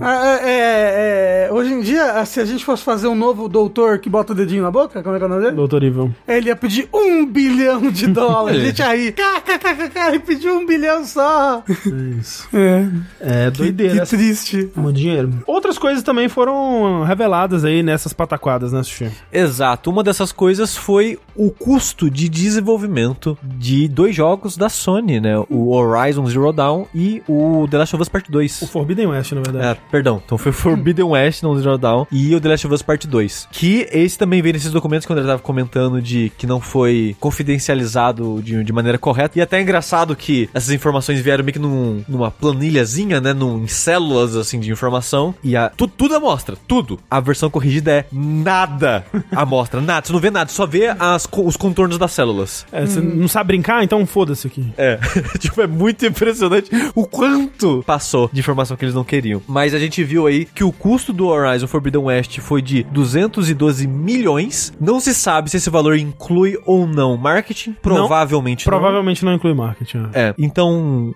Horizon Forbidden West, 112 milhões. 212. 212 milhões com 300 funcionários, menos do que eu achava. É. é. Você- Assassin's Creed é tipo mil. Não, não, mas, não, não. Mas, mas será que não é 300 funcionários, mas muita Na coisa Guerrilla. terceirizada? Exatamente. É, Sim, sim, tem o pessoal terceirizado, sem dúvida. Sim, então, exato, é, é. 300 na Guerrilla. É, porque o- o- os mil de Assassin's Creed também é isso. São múltiplos estúdios, né? É. E o The Last of Us Part 2 foi 220 milhões com 200 funcionários ao longo de 5 anos. É, os dois jogos foram 5 anos, no caso. E 200 pessoas no The Last of Us, mesmo com o terceirizado, pouco até. É. O que é interessante disso é que isso é uma coisa que o, o Sean Layden tinha falado uns anos atrás, quando ele deixou de ser presidente do PlayStation, que ele fez aquela entrevista onde ele critica os jogos AAA, né, e a sustentabilidade deles, né, capacidade de se continuar fazendo jogos nessa escala. E o que ele dizia era que jogos AAA há uma geração atrás, né, vamos dizer, nesse período da geração passada, eram quase metade desse valor, né? Tipo, era 100 milhões, era cento e poucos milhões de, de dólares pra fazer um jogo AAA, e agora dobrou. E, e ele fala que a cada geração a tendência é dobrar. É, mas é por isso que eles nunca mais vão terminar essa geração. A geração é a última é, geração é a última de consoles. todas, isso. E que é insustentável, né? Tipo, você tá sempre dobrando os custos e o tempo aumentando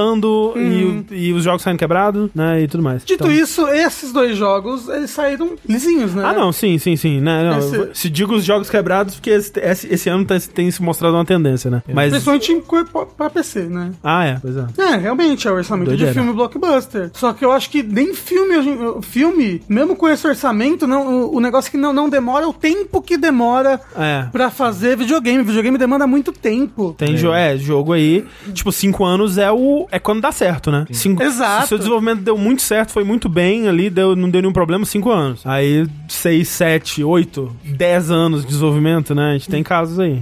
O, falou, o filme é muito mais fácil, pois as pessoas já estão prontas. É verdade. Mas dito isso, o filme blockbuster hoje em dia grava em, sei lá, 3, 4 meses e é dois anos de edição, de é. edição. É, É, de de, pós-produção, é. efeito especial e o caralho é quatro. É. É.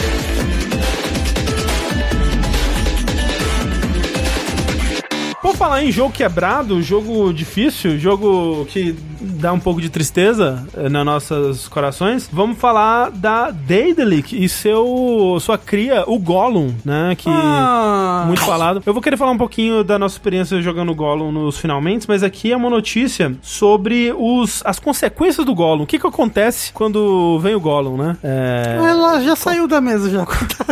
ele come uns peixes, ele pega seu anel, Arranca seu dedo. Arranca o seu dedo e vai embora. O que aconteceu é que a Daedalic, pra quem não sabe, ela é uma desenvolvedora barra publisher alemã que tá aí desde o final dos anos 2000, começo dos 2010. Ela é uma publisher e desenvolvedora muito reconhecida, né, pelos seus jogos de adventure, né, jogos pequenos, jogos que vinham naquela época que se falava que adventure tinha morrido, né, e aí vários desenvolvedores europeias ainda estavam fazendo seus pequenos adventures e tal. eles ficaram famosos pela série Deponia, principalmente, pelos jogos do Edney Harvey. Book of Tales. Esse é deles? Eu acho Talvez que é- publicado por eles? Talvez, é. É Book of Unwritten Tales, né? Isso. Outros jogos pequenos, assim, jogos que não são de, de super impacto, destaque, assim, é muito nichado, né? Um, um- um tipo de jogo que atende um nicho muito específico. Eis que eles, de alguma forma, conseguiram o, o- o- os direitos de Senhor dos Anéis pra fazer um jogo baseado naquele querido personagem, né? Que a gente. Todo mundo, né? Fala sempre. Porra, que legal seria um jogo do Gollum, né?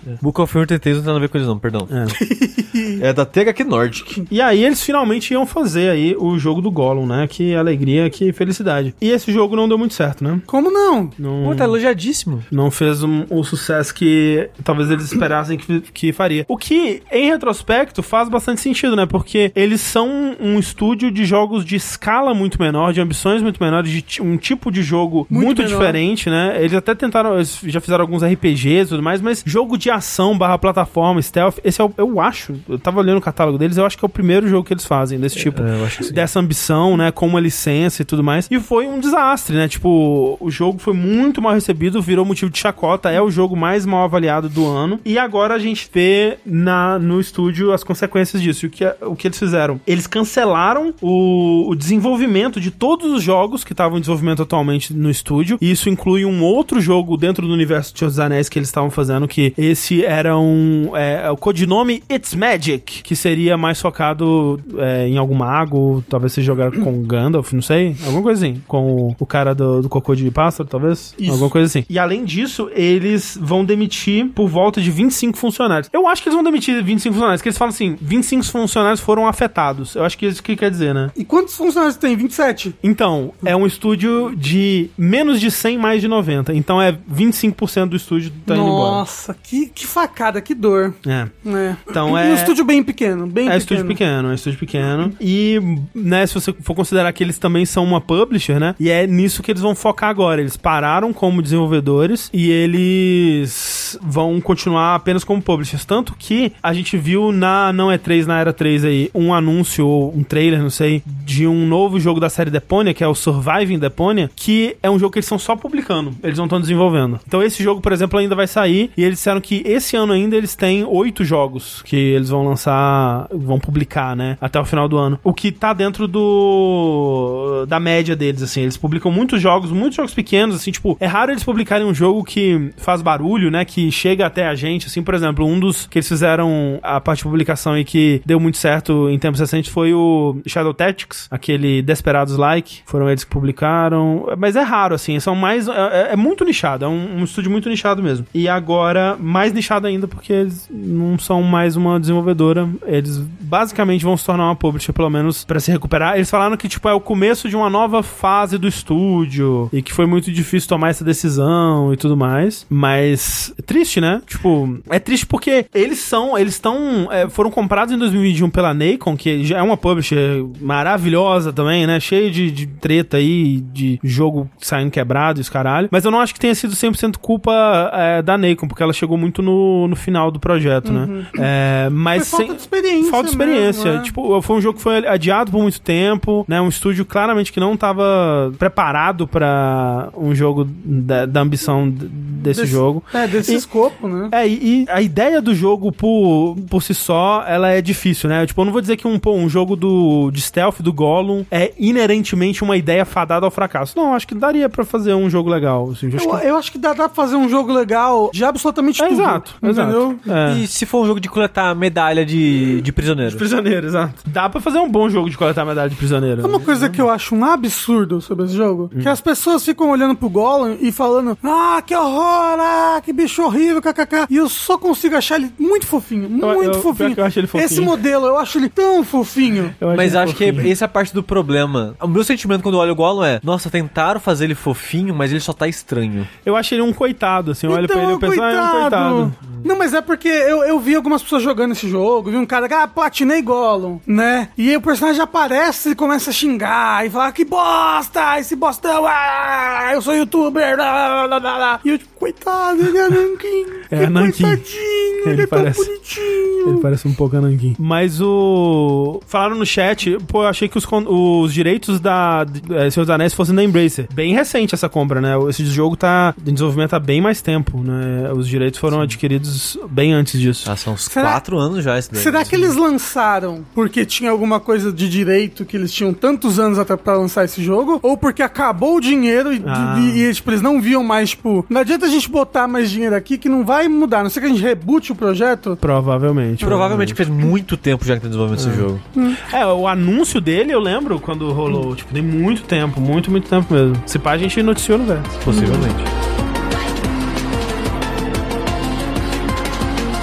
Essas são as nossas notícias de hoje. Eu queria in- incorporar aqui um finalmente, né? Porque a gente jogou um pouco desse jogo do Gollum aí é, no Saideira e eu não joguei mais depois, então eu só vou comentar sobre o pedaço que, que a gente jogou no Saideira e que, né, não vou. Era uma, uma live um tanto quanto caótica, não vou dizer que 100% da minha atenção estava dedicada ao jogo. E eu acho que tem muito daquilo da, da expectativa, né? Porque eu fui pra esse jogo, tipo, já esperando, tipo, a pior coisa do universo, assim. E, de fato, ele é um jogo ruim, né? Não vou aqui dizer que não é um jogo ruim. Mas não é tão ruim assim também, né? Não é tão ruim assim. Ele, ele parece, em design, em até estética, um jogo de PlayStation 3. É, e, não, em, Mediano. em estética, é um jogo de PlayStation 3 mediano. E em gameplay, é um jogo de PlayStation 2. É, é, É. exato. Tipo, tem, tem coisa no, em como funciona a plataforma dele que me lembra um Prince of Persia de PlayStation 2, assim. Você sabe? diria que ele é um 4/10? É, um 4. 5 barra 10? É que, é, é que o lance é, do pedaço que a gente jogou, talvez isso, um 4 de 10, assim, sabe? Só que o lance é, eu não sei como que vai ser a disposição dos tipos diferentes de gameplay que ele tem ao longo do jogo. Por quê? Nas partes que você tá só fazendo plataforma, ele não é bom. Bom ele não é. Em nenhum momento ele chega a ser bom. Mas é legal, vai, sabe? Se flui. Tipo, é, é meio confuso o level design, é, é escuro, é desinteressante, o Gollum é esquisito de controlar e tudo mais. É, tudo isso. Mas vai. Ah, que foda. Pô, eles podiam ter feito Mordor mais interessante visualmente, porque essa palheta de cores, eu lembro que você tava jogando e eu, eu tava ficando mal, eu tava me sentindo ruim, me sentindo é, preso, claustrofóbico, porque uma palheta de cores que só tem marrom e preto. Sabe o que eu acho? Tipo, Mordor em si, né? a- a- Você passa, pelo menos o pedaço que a gente jogou, é muito dentro das prisões, assim. De vez em quando você vai pra fora, vê um pouco do céu, Mas assim. eu, eu acho que tem. Você tem. Não, claro. Dá pra botar cor em tudo, é só Claro. saber fazer. Não, eu concordo, 100%. Mas eu gosto de algumas coisas da interpretação visual que eles deram, tipo, algumas das armaduras de, de orc, de, de- dos, dos, dos mauzões, assim. Eu acho que é um. Tipo, eu, eu não sei de onde que eles tiraram a inspiração, se é uma coisa deles, se é de, de ilustrações antigas que eles estão se baseando, não sei. Mas tem alguns visuais, assim, alguns designs de armadura que eu achei, pô, que legal, criativo. Algumas arquiteturas, assim, algumas coisas que eles fizeram que visualmente eu achei maneiro, assim. A- Aquela fase que era uma fase só de plataforma, apesar de ela, não- como você falou, a plataforma não é boa, eu achei visualmente maneiro. É, então, tem coisas legais visualmente. O lance é, essas partes de plataformas, elas não são a única coisa que o jogo of- oferece, né? Ele tem partes de stealth, e aí o stealth é sofrido, porque é aquele stealth que um erro você perdeu, tem que recomeçar o checkpoint, né? Como eu disse, é muito design de jogo de 20 anos atrás, sabe? O não, é, não é claro o caminho, não é claro o que você tem que fazer, o level design não te conduz da forma como você esperaria de um jogo mais moderno. Então, as coisas de stealth são muito ruins mesmo. E isso assim, stealth não é algo fácil de fazer. Não, No não. videogame pra ficar bom. Tem, tem vários jogos AAA que resolve botar um stealthzinho, é sempre uma merda. É, então. Né? Então, e, tipo. Uhum. e- e ele tá tentando fazer as duas coisas, né? Então, tipo, e além disso, tem o lance da. Que, que a gente achou que seria um tutorial, alguma coisa assim, mas ele constantemente volta nisso, que é fazer missão, fazer trabalho na prisão. Tipo, a gente começou, né? Aí tá o Gollum tá, tá sendo levado na prisão lá, tenta fugir, capturado e tal. E aí ele tem que fazer uns trabalhos na prisão. Aí tem que pegar as medalhas do soldado morto. Aí tem que levar os animais pro curral. Aí tem que fazer não sei o que lá. A gente pensa, ah, interessante, né? Que eles estão te acostumando com o que o jogo tem a oferecer, os controles, né? O que, que o Gollum é capaz de fazer. E aí vai acabar e a gente vai pro jogo de verdade, né? Aí vai fugir e tal, tal. Aí é capturado de novo, volta pra prisão. Aí vai outra missão de pegar a medalha em corpo de soldado. Aí eu tipo, não é possível. cara. O que, que vai acontecer nesse jogo? E eu tô curioso pra ver isso, sabe? Tipo, pra onde esse jogo vai, porque isso pode é, significar muita coisa na minha impressão final dele. Tipo, de novo, eu acho muito difícil que eu termine achando esse jogo minimamente bom. Mas o quão ruim eu vou achar, eu acho que vai depender muito de, do balanço desse, desses três sabores que ele apresentou até agora, sabe? Ou se vai ter novos sabores lá pra frente, não sei. Quem sabe? Eu, um, teu, um cocô. Eu, como eu vi uns vídeos, É. eu, eu, eu acho que a sua impressão de alguns aspectos vai melhorar, mas no geral vai piorar. Principalmente ok. de questão de gameplay e game design. É o que eu imagino, é o que eu imagino. Porque o jogo foi muito rechaçado, foi muito criticado e até agora onde eu joguei eu não vi tudo isso, né? Então eu imagino que esteja mais pra frente mesmo. É muito longo, será? Dizem que é umas 8 horas. É, ok, pelo menos não é tão longo. Né? É, e o mas foda, são sabe o que oito eu... horas que passam com-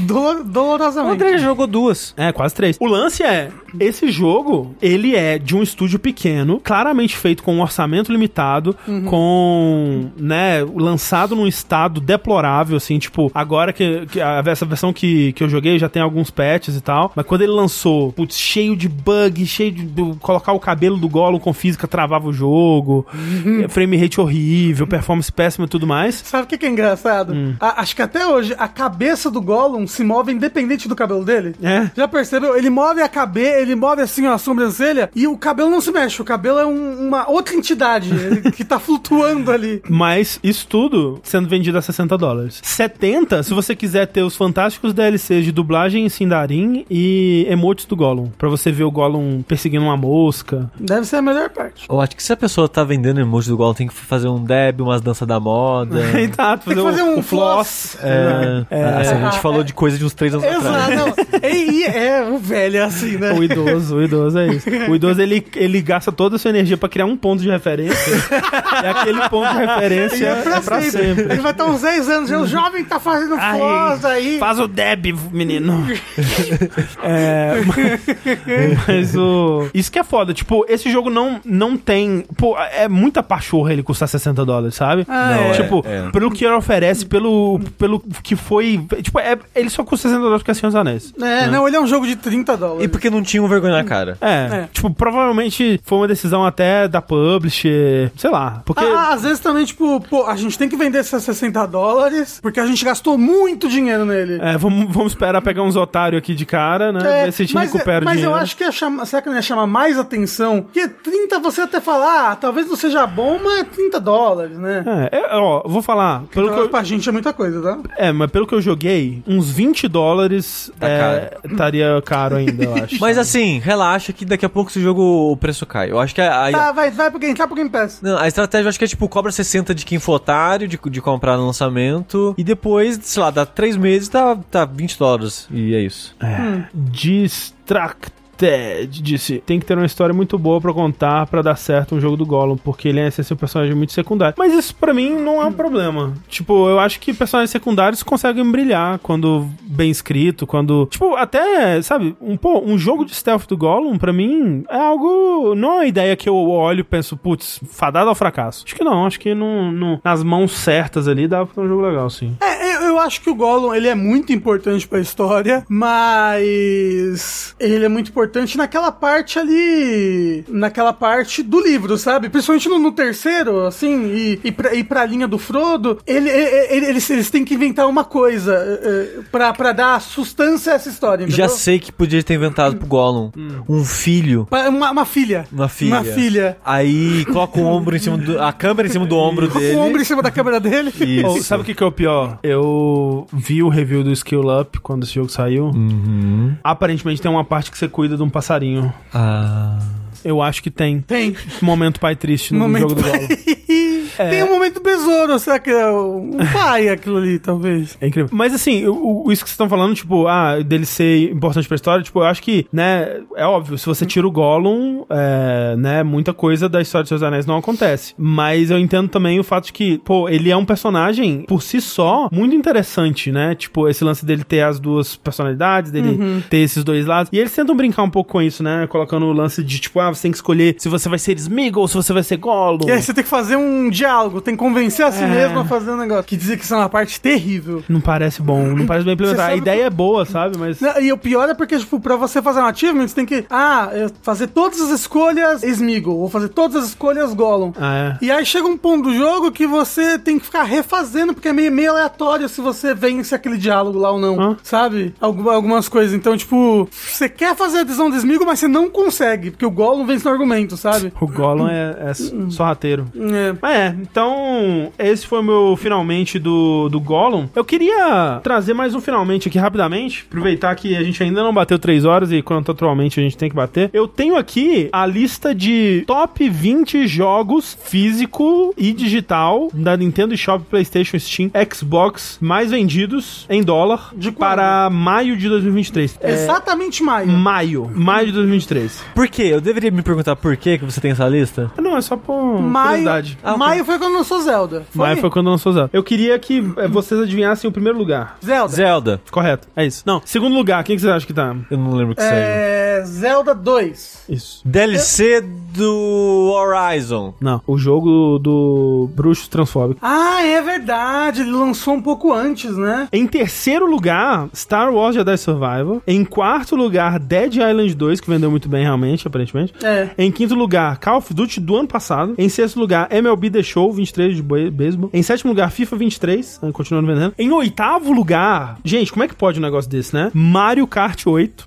Mario Kart 8 vende muito. Muito. Não para Não de para. vender. E é foda porque a gente, todo Quem que mundo ainda já não tem? É, quem que ainda não tem Mario Kart 8? É, base, É lavagem que de dinheiro, é a Nintendo lavando Não, é dinheiro. lavagem- É a Nintendo é- lavando dinheiro. É que a base instalada do Switch é tão grande, tão grande. E como tá lançando DLC até hoje do Mario Kart 8, ele tá continuando vendendo. Ó, em nono lugar, Resident Evil 4 Remake. Em décimo, Far Cry 6. Em décimo primeiro, Elden Ring, gente. Olha aí, o filme. forte. Caramba! Em décimo segundo, Minecraft. Em décimo terceiro, Zelda Breath of the Wild. Em décimo quarto, Smash Ultimate. Em décimo quinto, Madden NFL 23. Em décimo sexto, God of War Ragnarok. Em décimo sétimo, New Super Mario Bros, gente. Pelo amor de Deus. O, o Wii U, né? Eu imagino que seja. É. Pô, porque o New Super Mario Bros. DS, DS. aqui não é, né? Em 18º, Pokémon Scarlet Violet. Em 19º, Star Wars Lego Skywalker Saga. E em 20 Super Mario 3D World. Gente, a Nintendo vende muito jogo. É o que eu ia falar. Nossa, Nintendo vende jogo, E só né? jogo velho. Mas você sabe o que, que é? Muita Além gente ainda novos, compra o Switch. O pessoal tá falando, novos donos de Switch. Não tem mais é, como, não tem mais como. É, o Todo Switch, o Switch ainda vende muito. Isso- isso- e é por isso que a Nintendo não faz uma promoção. Exato. Imagina se a Nintendo vai... nem é só isso, ela não diminui o preço. Não. Não. O Zelda Breath of the Wild é 60 dólares até hoje. E foda-se. Teve uma promoção do Zelda Breath of the Wild, sei lá, de uma promoção de 10 dólares, um negócio assim. Não foi por 10 dólares, mas foi tipo por 50, entendeu? Entendi. Rafa, ouvi dizer que você tem finalmente. Eu tenho finalmente, que é meio que uma pergunta que eu quero fazer pra vocês, que é meio que um desabafo, uma coisa que eu queria conversar. Eu falei, pô, vou conversar no Vértice, né? Que é mais legal. A resposta é sim. Eu acho mesmo, mas eu quero que você me dê exemplos. Tá bom, vamos lá. A gente gravou um Rejack recentemente que vai lançar amanhã, certo? Possivelmente. Espero que sim. Tá pronto já, né? Tá pronto, tá pronto. Tá. Só postar. Então, sobre Vinland Saga, Aham. né? O anime. O anime. Viking. Crunchyroll, assistam. E aí eu falei, porra, eu gosto da estética Viking, né? Tipo, do capacete, da armadura, é uma estética legal. Quero jogar um jogo que tenha Viking. Fui jogar Assassin's Creed Valhalla, né? Aí começou o seu erro. Que eu já. Que, assim, deixa eu falar. Quem tinha comprado Assassin's Creed Valhalla tinha sido Corra. Aham. Só que ele não tinha os deles. Ah, não, Rafa, não. Aí eu falei, pô, se eu vou jogar. Não pode ser. se eu vou jogar. Não, Rafa, não acredito. Eu vou Rafa. comprar os DLCs, Não né? acredito, Rafa, não acredito.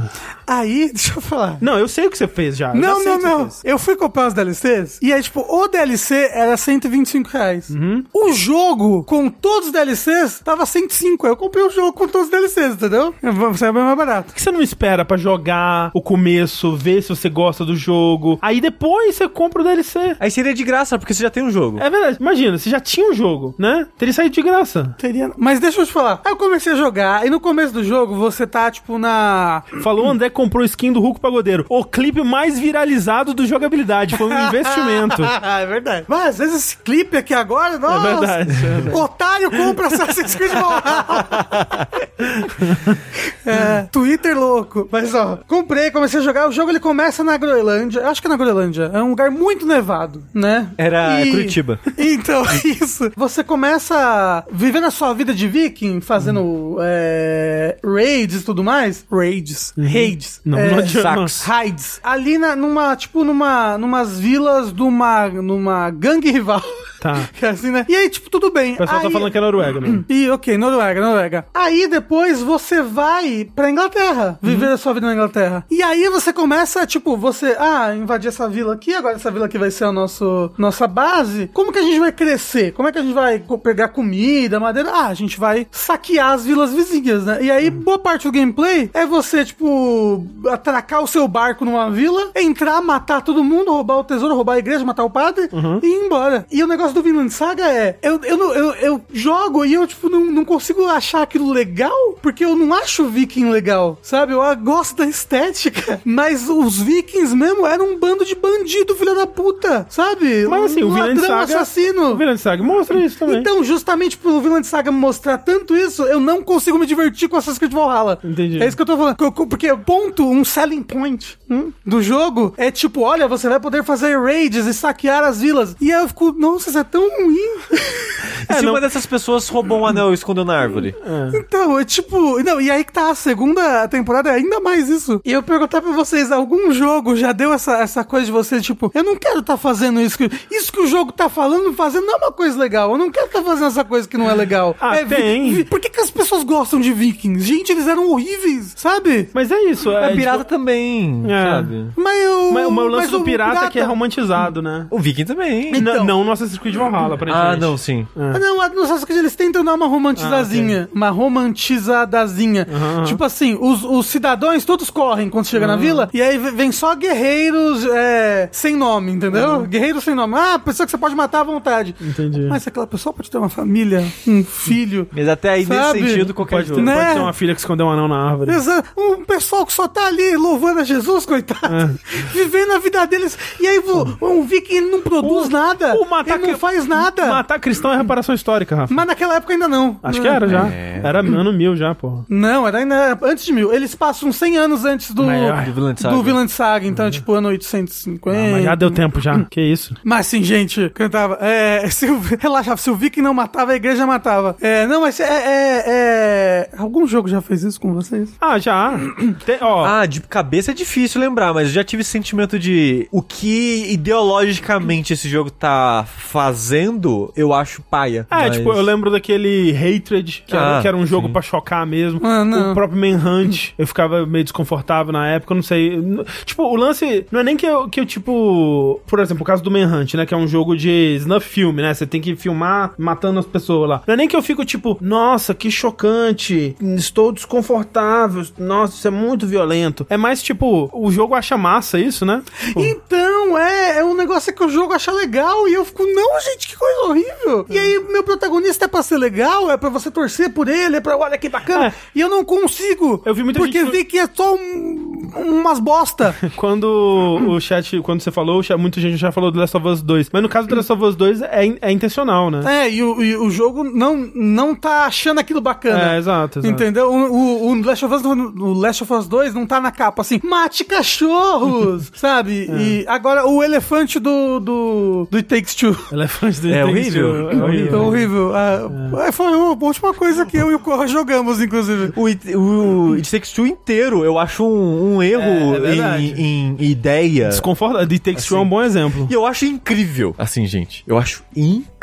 que eu vi muita gente falando que ele é um- uma bela história de amor e de que, de- né, sobre relacionamento e tal. Eu, tipo, gente, vocês não jogaram o mesmo jogo, não é possível, que é o pior casal que já existiu. Eles se odeiam e terminam se odiando. Só de parte ter um filho, né? A gente tem que ficar aqui.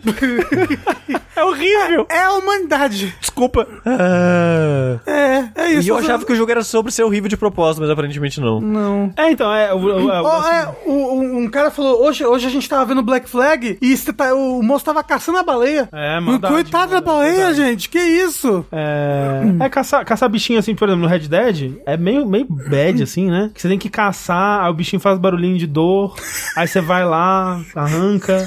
Aí, você- tipo, o, o, o Arthur, o Arthur Morgan, ele, ele pega um. Ele, ele arranca a pele inteira de um coelho, nenhum só movimento. Meu Deus. É o, é o, o cabeça, o Pirâmide Red. É, exatamente. No filme do. Silent Hill. Só que com todos os coelhinhos fofinhos.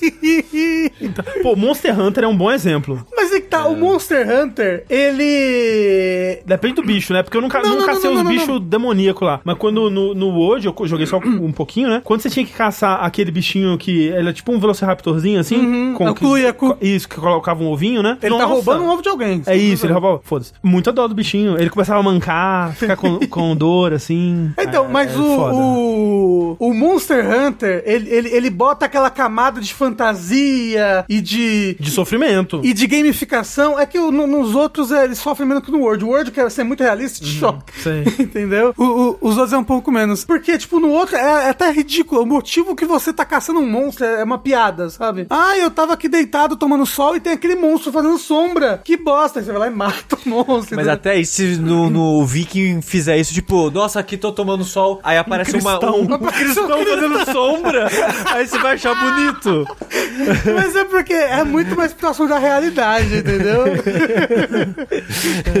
E você tem mais um, finalmente. ah, não. eu- Puta, eu acho que é meio bad pra gente encerrar com isso. É? Que eu ia falar que vocês estão vendo o que tá acontecendo com Schoolgirls? Eu não vi. Não vi. Schoolgirls, recentemente, tipo, mês passado, esse mês, teve um patch que tirou um, um símbolo nazista do jogo, que tinha uma personagem que ela era meio nazista, não sei se vocês lembram disso. Não. Ela tinha uma estética nazista, ela tinha uma bandana, uma, uma, É a faixa no braço. uma faixa no braço nazista. Só que como não era, não era uma Não era suástica, suástica, era, era sei lá, Uma um, swastika like. um garfo e uma faca. Mas a mensagem tava lá. Exato. E eles tiraram isso e eles diminuíram a sexualização de algumas personagens que eram claramente menores de idade, sabe? Eles tiraram isso. E a. a- Internet que chorou, reclamou. Não, exa não. E aí, aí que tá. As, as reviews agora do Schoolgirls na Steam são, tipo, inteiramente negativas. Porque ele tá sofrendo review bombas e não sei lá o quê. Porque tiraram pornografia infantil do jogo. Infelizmente, nada surpreso. Né? É. Tiraram nazismo e pornografia infantil, e aí, tipo, o pessoal ficou muito puto. E aí que tá, é um pessoal que obviamente não jogava o jogo, porque você vai ver no review, é tipo, pessoa comprou esse jogo em 2015, não sei quando é, de quando é Schoolgirls, 2017, e jogou duas horas. E ela deu um review agora, entendeu? Ela já tinha o jogo, ela foi lá e deu dar review, entendeu? Então, tipo, é um review bomb de, do Nerdola, né? Exato. Compraram o jogo só para dar nota negativa no Steam. A reclamação é que tiraram coisas que foi vendido no Kickstarter. Mas é, é- é- vai essa conversa aí, né, de, de jogo no Kickstarter, que é, é muito mais complexa que isso, né? Tipo, se, se você for, for kickstartear um jogo pra querer que ele seja exatamente o que tá sendo vendido no, no pitch dele, provavelmente você não deve kickstartear nenhum jogo, porque desenvolvimento de jogo não é assim, não. É, e- e- Mesmo, mesmo fora essa questão de nazismo e outras coisas. É, mas falaram também que essas as artes que eles alteraram são artes promocionais, artes que tem fora das partidas. As animações Exato. ainda contêm essas, Ah, tá. essas, essas artes. Mas falou isso de Kickstarter, André. Eu queria só trazer uma curiosidade de board game. É muito de board game hoje em dia, é tudo financiado por Kickstarter. Sim, sim. Um dos maiores lançamentos de board game nos últimos 5, 6 anos é o Gloomhaven. O Gloomhaven foi financiado por Kickstarter. Ele vai ganhar uma segunda edição agora que está em Kickstarter. Essa segunda edição, ela vai rebalancear as missões, vai rebalancear personagens, ela vai colocar coisa, vai tirar coisa. É uma, é uma segunda edição. É como se fosse um patch de atualização. Exatamente. Só que board game é um jogo físico. Você É, não, você não você não pra fazer um consegue fazer isso. É, você não consegue fazer um patch. Então eles estão fazendo uma segunda edição. O que é normal pra board game, depois de, sei lá, 5 anos, ter uma segunda versão que vai Exato. pegar críticas das pessoas ao longo desses anos e reajustar algumas coisas no jogo. Mas o jogo ainda vai ser aquele jogo. Sim, é, é, é ultra normal até pra, pro- pra board games tradicionais aços, assim, sabe? Sim, sim. É, mas, mas é isso que eu tava dizendo mesmo. O board game ganha uma segunda edição levemente corrigida, alterada, o que seja. O que eu queria comentar é que você falou do pessoal do Kickstarter. Então o pessoal de Kickstarter do Gloomhaven tá puto que vai ter uma segunda edição. Porque falou, eu financiei o Kickstarter do jogo e não vou ganhar a segunda edição de Vai graça. Ganhar. ganhar. Mas eu- e é essa a reclamação das pessoas. Que o jogo vai ter uma segunda edição rebalanceando o jogo e elas não vão ter essa versão rebalanceada, sendo que elas financiaram o Kickstarter. Foda-se, meu irmão. Você tem um jogo aí já, caralho. Caralho. Você não financiou a segunda versão, você financiou a primeira. é. E o pessoal se acha na razão e briga com a empresa. E a empresa não tem necessidade, mas eles estão agora tentando fazer meio que um patch de atualização, que é tipo É, as cartas É, rebalanceadas e coisas do tipo. fazer uma gambiarra nesse Assim, sentido. não tem, porque essa reclamação começou assim que eles anunciaram. Nem Hum. falaram que ia mudar, só anunciaram. E acho que foi hoje, essa- esses dias, saiu a lista de coisas que eles vão mudar. Eles vão mudar coisa pra caralho.